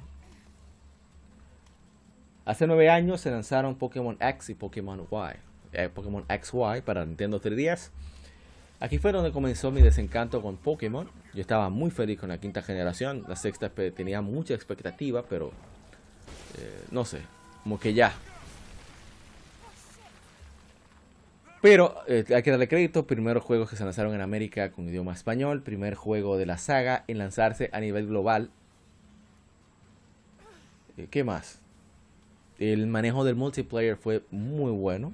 El sistema que crearon. Y yo entiendo por qué ese afán de cambiarlo cada vez. No lo comprendo, pero aquí estaba muy muy bien. ¿Y qué más me falta? Destacar. Bueno, el competitivo estaba muy contento, los jugadores competitivos con la sexta generación. Aunque no fue el caso con, uh, con la sexta generación, que también esperaba, no sé, ciertas cosas, pero la... Bueno, vamos a dejarlo ahí. Eh, a ver qué más toca. Hace 27 años se lanzó Mortal Kombat 3 en consolas caseras. No hay comentarios en Facebook, a ver en Instagram. Ahí está aplaudiendo Retro Games RD. Este sí tiene gameplay, así que voy a ponerlo de inmediato.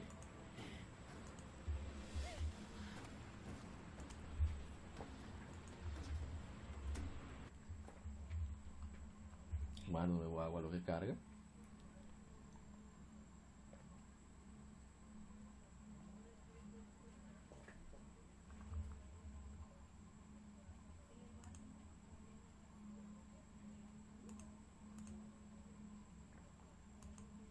Ver, a ver, a ver.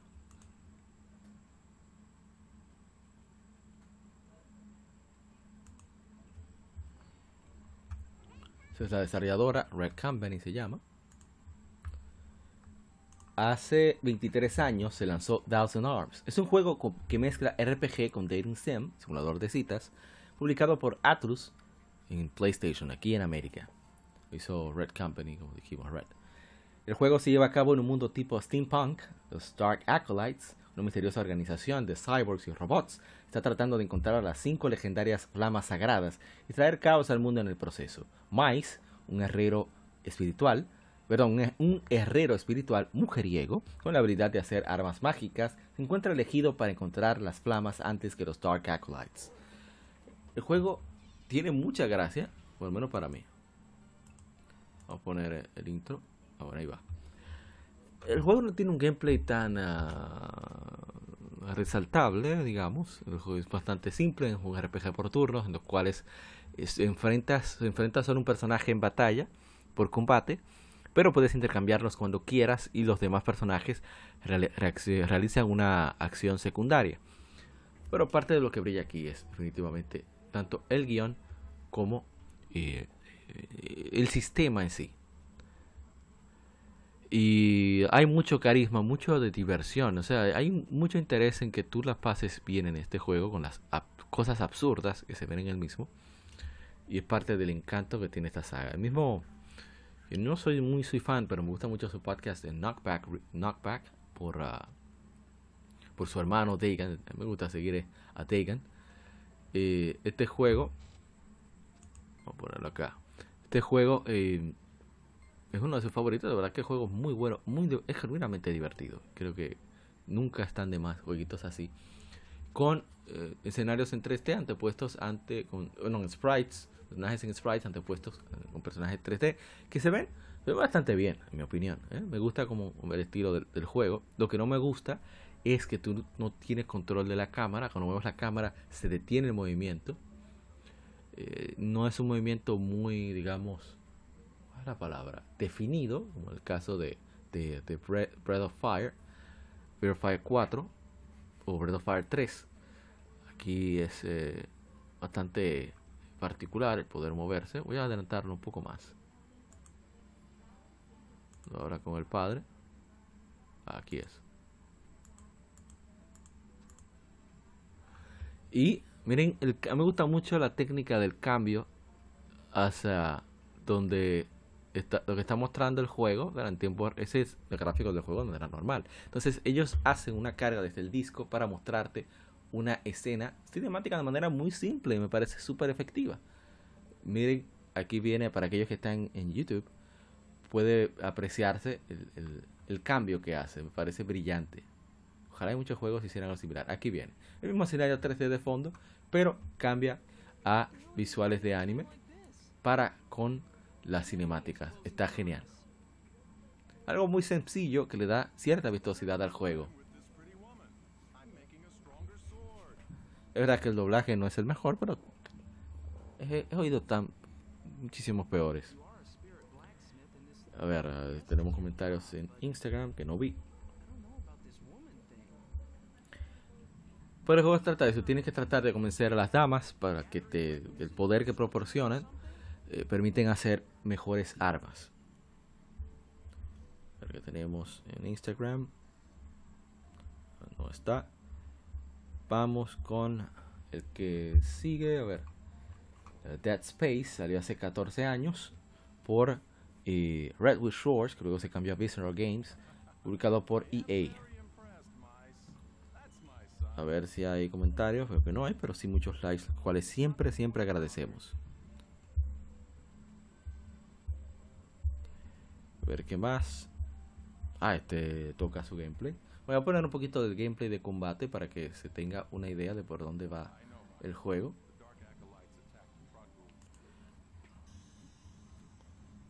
Ah, Pero ¿dónde sale el jefecito? Bueno, aquí está. Hay que medir bien los turnos porque a veces fallan los ataques, etcétera. Es una ejecución bastante sencilla.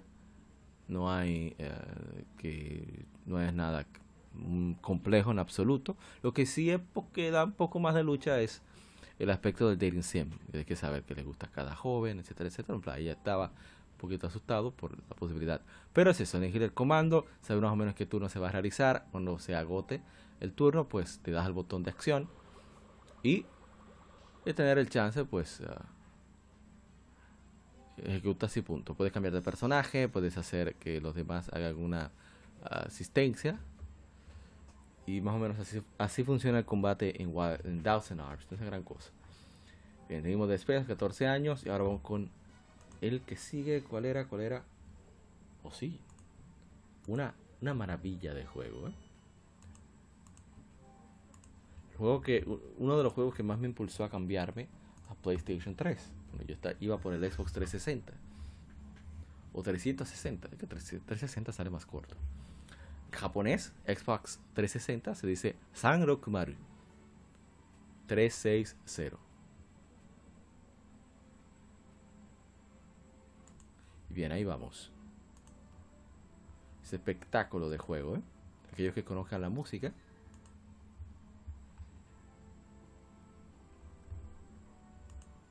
Hace 13 años se lanzó en América Uncharted 2 Among Thieves, entre ladrones.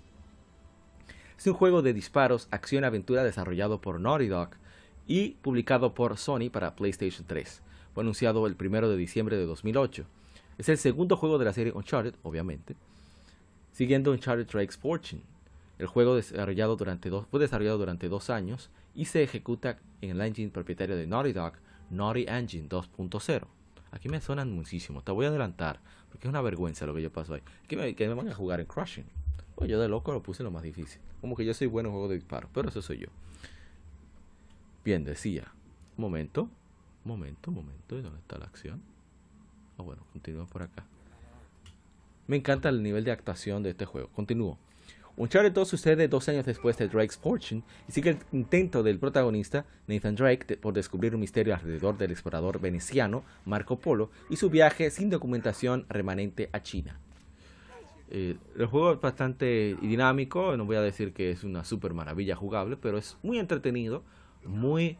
Eh, bueno, no es motivador la palabra, pero eh, es tan divertido que tú quieres seguirlo jugando, de verdad. A mí me encantó muchísimo. Y recuerdo que cuando lo vi en casa de un amigo fue que me convencí de conseguir un PlayStation 3 y, Ninja Gaiden y, y, Ratchet and Clank, etcétera, etcétera. Fue algo fantástico. Sully, Sully es mi personaje favorito de Uncharted. Yo espero a su juego, que sea ya esté mayor o que sea más joven, no me importa. Quiero un juego de Sully. Lo necesito. Porque es el más divertido para mí los gráficos, el, los detalles. Eh, el primer juego, uno de los primeros juegos que le vi un making of. Tiene ese detalle de, de, la sombra. Claro, está la versión de PlayStation 4. Pero es, es demasiado chévere. Muy chévere, muy divertido, espectacular, buen pacing con respecto a los eventos que suceden, el, el, el buen intervalo que hay entre exploración y acción es muy bien medido. Por cierto, aquí participó el maestro eh, Yasuhara, quien fuera el diseñador del primer Sonic the Hedgehog, entre otros títulos. Y por supuesto, Amy Hennig como directora creativa. Dice, a ver, Andrés, mi hermano Andrés Pichardo de Retroact Entertainment, la mejor entrega de la saga. Ramón Martínez nos muestra las, sus tres Uncharted de PlayStation 3. Eso está genial. Muchísimas gracias a ambos. A ver en uh, Instagram si tenemos. Dice Michael Simons, wow, el tiempo está pasando demasiado rápido. Buena reseña como siempre. Bueno, le advertimos que lo traducimos de Wiki no es que lo, lo, escribimos nosotros. Dice La Paint, Paint. Yo solo jugué el 1. Bueno, el 2 es 10.000 veces mejor que el 1, pero por mucho. Y lamentablemente tenemos, lamentablemente no, o sea que toca otro jueguito a destacar. Se trata de eh, un jueguito muy particular este. Nuevo agua lo descarga.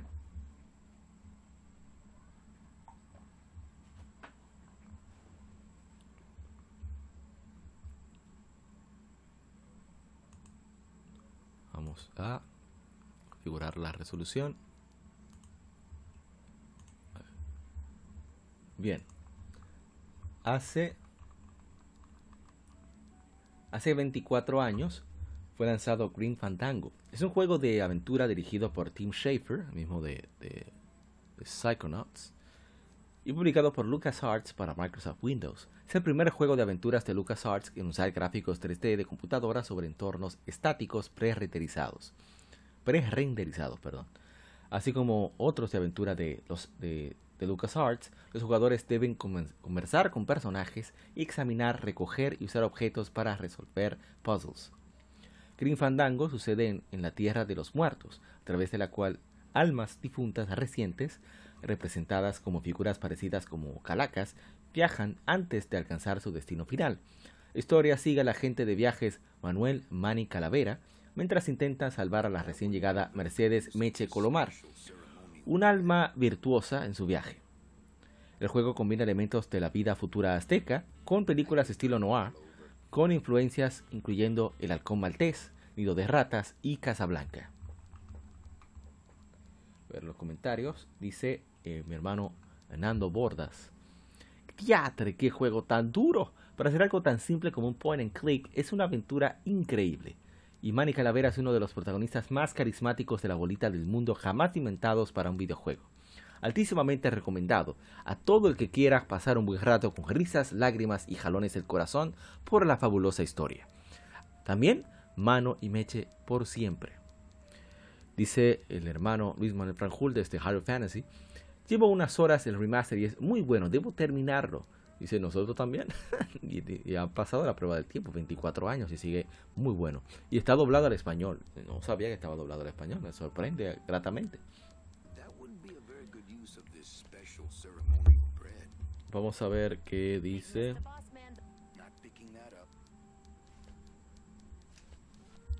No veo nada en Instagram. Así que muchas gracias por los comentarios. Debo decir que este juego me llegó a la mente cuando fue la primera vez que lo probé. La primera vez que lo probé fue a través de un demo de una revista de computadora. Mi hermana tenía una, una computadora Windows 98. Y ese demo no sé si lo regalaron o qué. Y tenía un demo de Final Fantasy VII y de este juego. Lo cual eh, nunca, no recuerdo exactamente cómo era que funcionaba.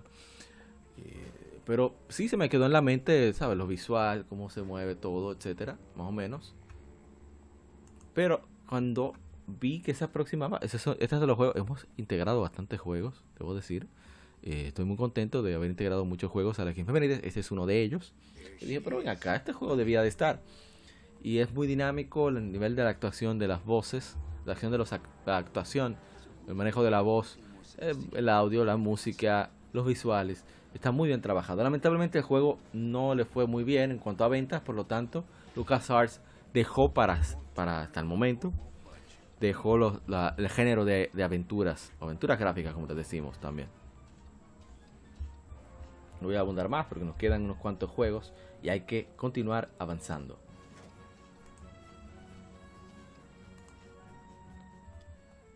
A ver qué más nos queda.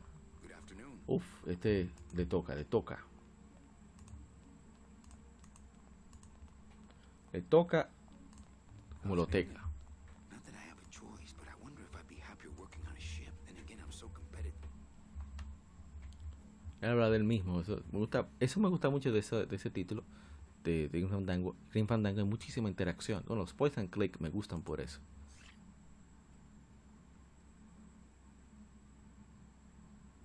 Bien, no voy a hablar mucho de este juego porque debo decir que es el menos favorito de mi parte de la, cuanto a la saga. Hace 19 años se lanzó en América Jack 2. Es un plataformas, mundo abierto, disparos en tercera persona y aventuras. eh, desarrollado por Naughty Dog y publicado por Sony para PlayStation 2. Es el segundo juego de la saga Jack and Daxter y es la secuela de Jack and Daxter, The Precursor's Legacy. Fue seguido por, seguido, sucedido por Jack 3. El juego presenta nuevas armas y aparatos, nuevas áreas jugables y una historia que sigue después de los eventos de The Precursor's Legacy. El jugador toma el rol dual de los protagonistas Jack y Daxter, obviamente.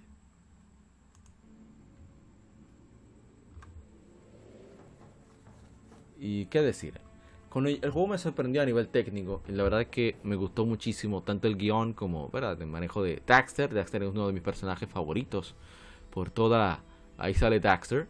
Toda la, dinamismo y lo cómico que es. Las cosas que dice que son muy incorrectas en, el ámbito actual. Pero a él no le importa. Porque es, es una, una bendita mascota que, pequeñita que, que tú de, de un- una tingola ya, ya saliste de él. Pero a mí me encanta Jack Daxter. Ya todo estaba súper hechi y por eso ahí salió lo del Light. ah, se me olvidó cómo se llama el material. Siempre hay unos Jack and Daxter. El punto es que tú puedes ser eh, normal y ser eh, malo. Dark Echo, Echo es que se llama, recuerdo ahora. Un juego bastante sólido.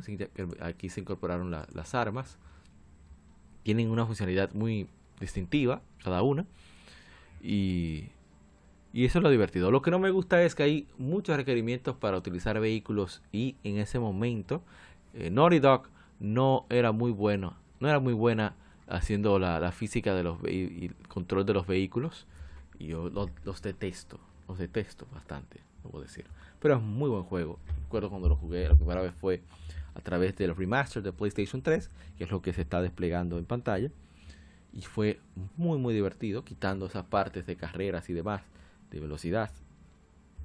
Pero es muy buen juego. A ver, tenemos comentarios. Creo que no, porque no. Me he dado cuenta que no es tan popular Jack and Daxter, por lo menos en Latinoamérica, según entiendo. A mí me fascina. Vamos con otro que le toca. Que muchos se sorprenderán de que le toque a ese. Pero si le toca, es justo. Lo había, había saltado por problemas de tiempo y demás, pero creo que ya este año era su momento. Se van a sorprender, ¿eh? Bueno, aquellos que quizás no lo esperaban.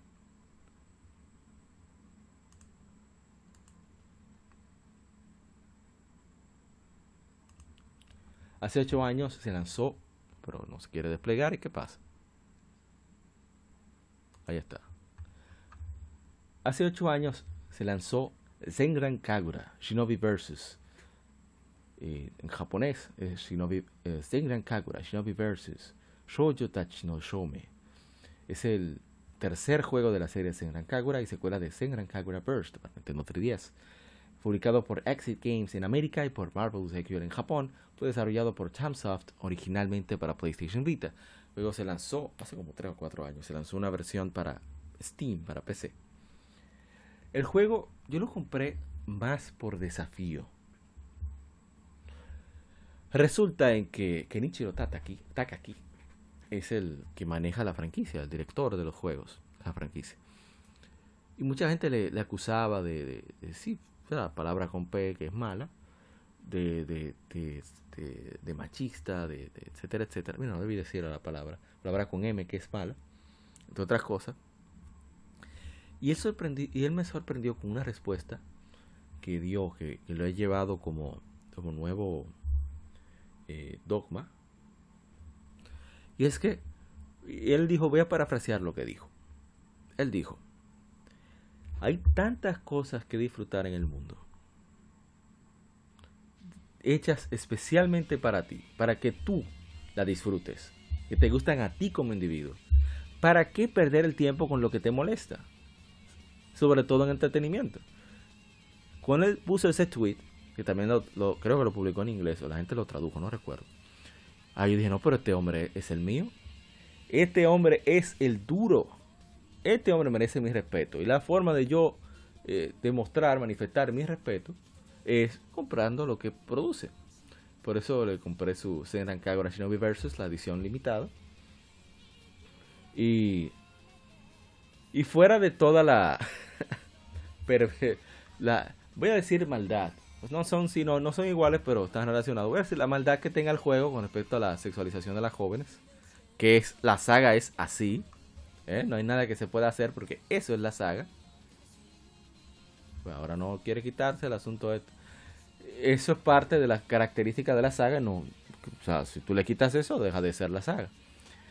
El gameplay es muy sólido, o sea, es un estilo Musou con ciertas cositas que se activan, pero el movimiento de los personajes, quizá tengo que aprender, porque yo hace muchísimos años, tenía como 5 años que no lo he jugado.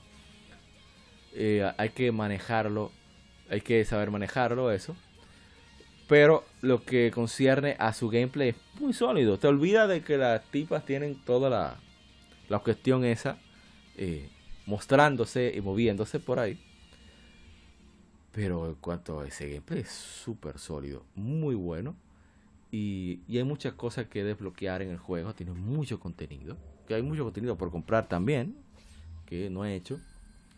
Pero en sí eh, me agradó bastante la, el trabajo que hay de personajes. Mucha personalización también.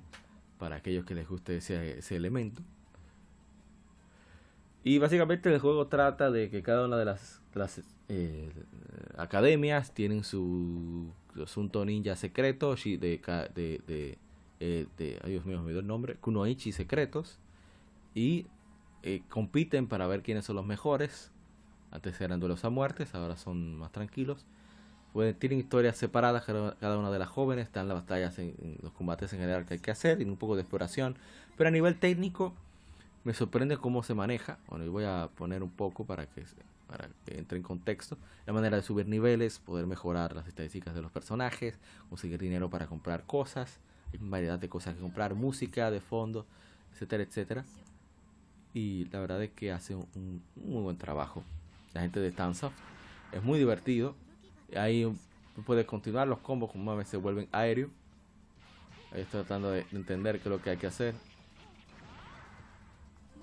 Voy, prometo que voy mejorando poco a poco.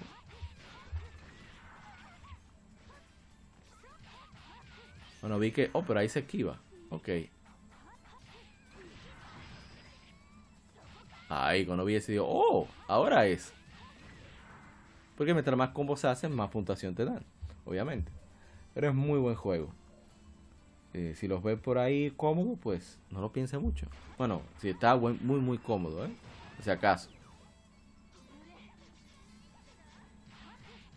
Vamos a ver qué sigue.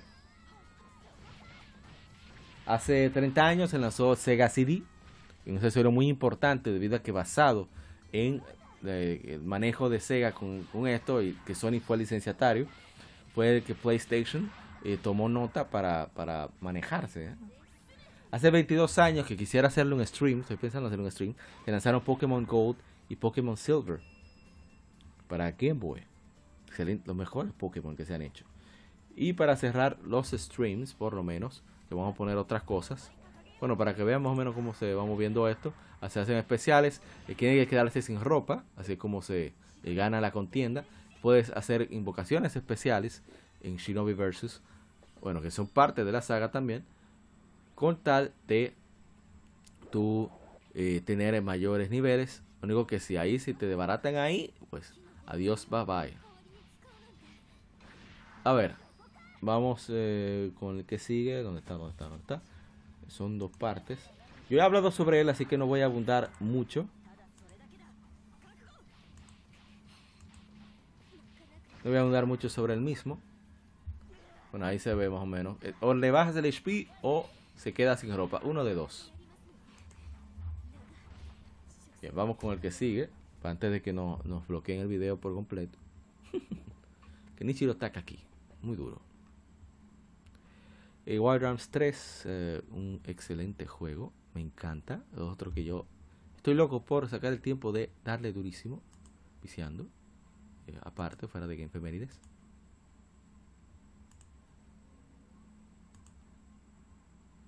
¿Qué hice? ¡No! Vuelve, vuelve, vuelve, vuelve. Tengo el problema de hacer esto en vivo. ¿eh? Vamos a poner de nuevo video que teníamos. Y voy a buscar las, el texto de las 15 femenides para leer. Bien, hace eh, 20 años. A ver, se lanzó Wild Arms 3 en América, conocido en Japón como Wild Arms Third Advance. Es un RPG desarrollado por Media Vision, lo mismo de Demon Story Cyber Sleuth, para PlayStation 2, publicado por Sony. La historia sigue a Virginia Maxwell, una drifter amateur. Eh, drifter es personas que se salen de la norma porque persiguen sus propios cánones. En que busca aventuras en Filgaia, mismo planeta del primer juego, planeta del desierto con motivos del viejo oeste estadounidense. Y cada personaje tiene su motivación de, viajar. Mm, Tiene muchos asuntos pendientes. pers- Pero ¿qué rayo está pasando? Asuntos pendientes por resolver. A ver si hay algo más puesto. No lo sé. Veamos, veamos. Es lo único que tengo de principal de navegador. Mira, es que hay problemas. Status violation, pero ¿cómo así? Bueno, voy a dejarlo bajito porque quiero el audio. Voy a dejarlo ahí en 360, que no se vea tan bien. Pero el juego tiene la misma temática de los, de los anteriores. Es básicamente tú tienes habilidades especiales. Cada personaje tiene su propia eh, característica, no solamente en cuanto a personalidad, de visua- diseño visual, etcétera, también las armas que pueden utilizar, las herramientas que pueden utilizar fuera de batalla, que son importantes para resolver, resolver puzzles y demás, y avanzar en los calabozos. Y, lo que quiero destacar es, aparte de que los visuales tienen su encanto y la, y la ambientación, es el aspecto audio sonoro. O sea, eh, escuchen eso. Bueno, lo hice la otra vez para su lanzamiento japonés y lo haré ahora.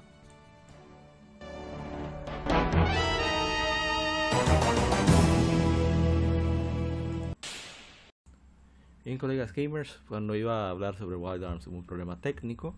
Espero poder dejar todo bien cuadrado para eh, el podcast, que quede lo mejor posible.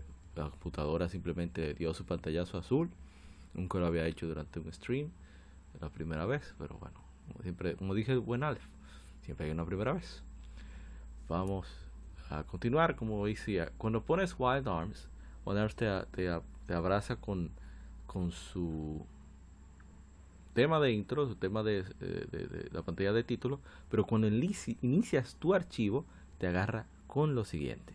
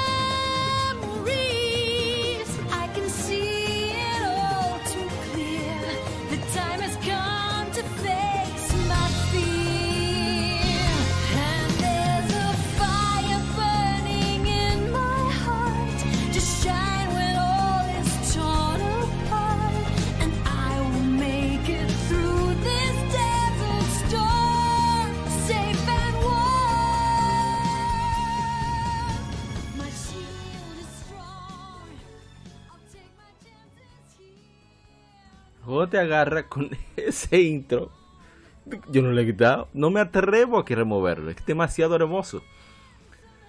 Y, tiene el espíritu del juego.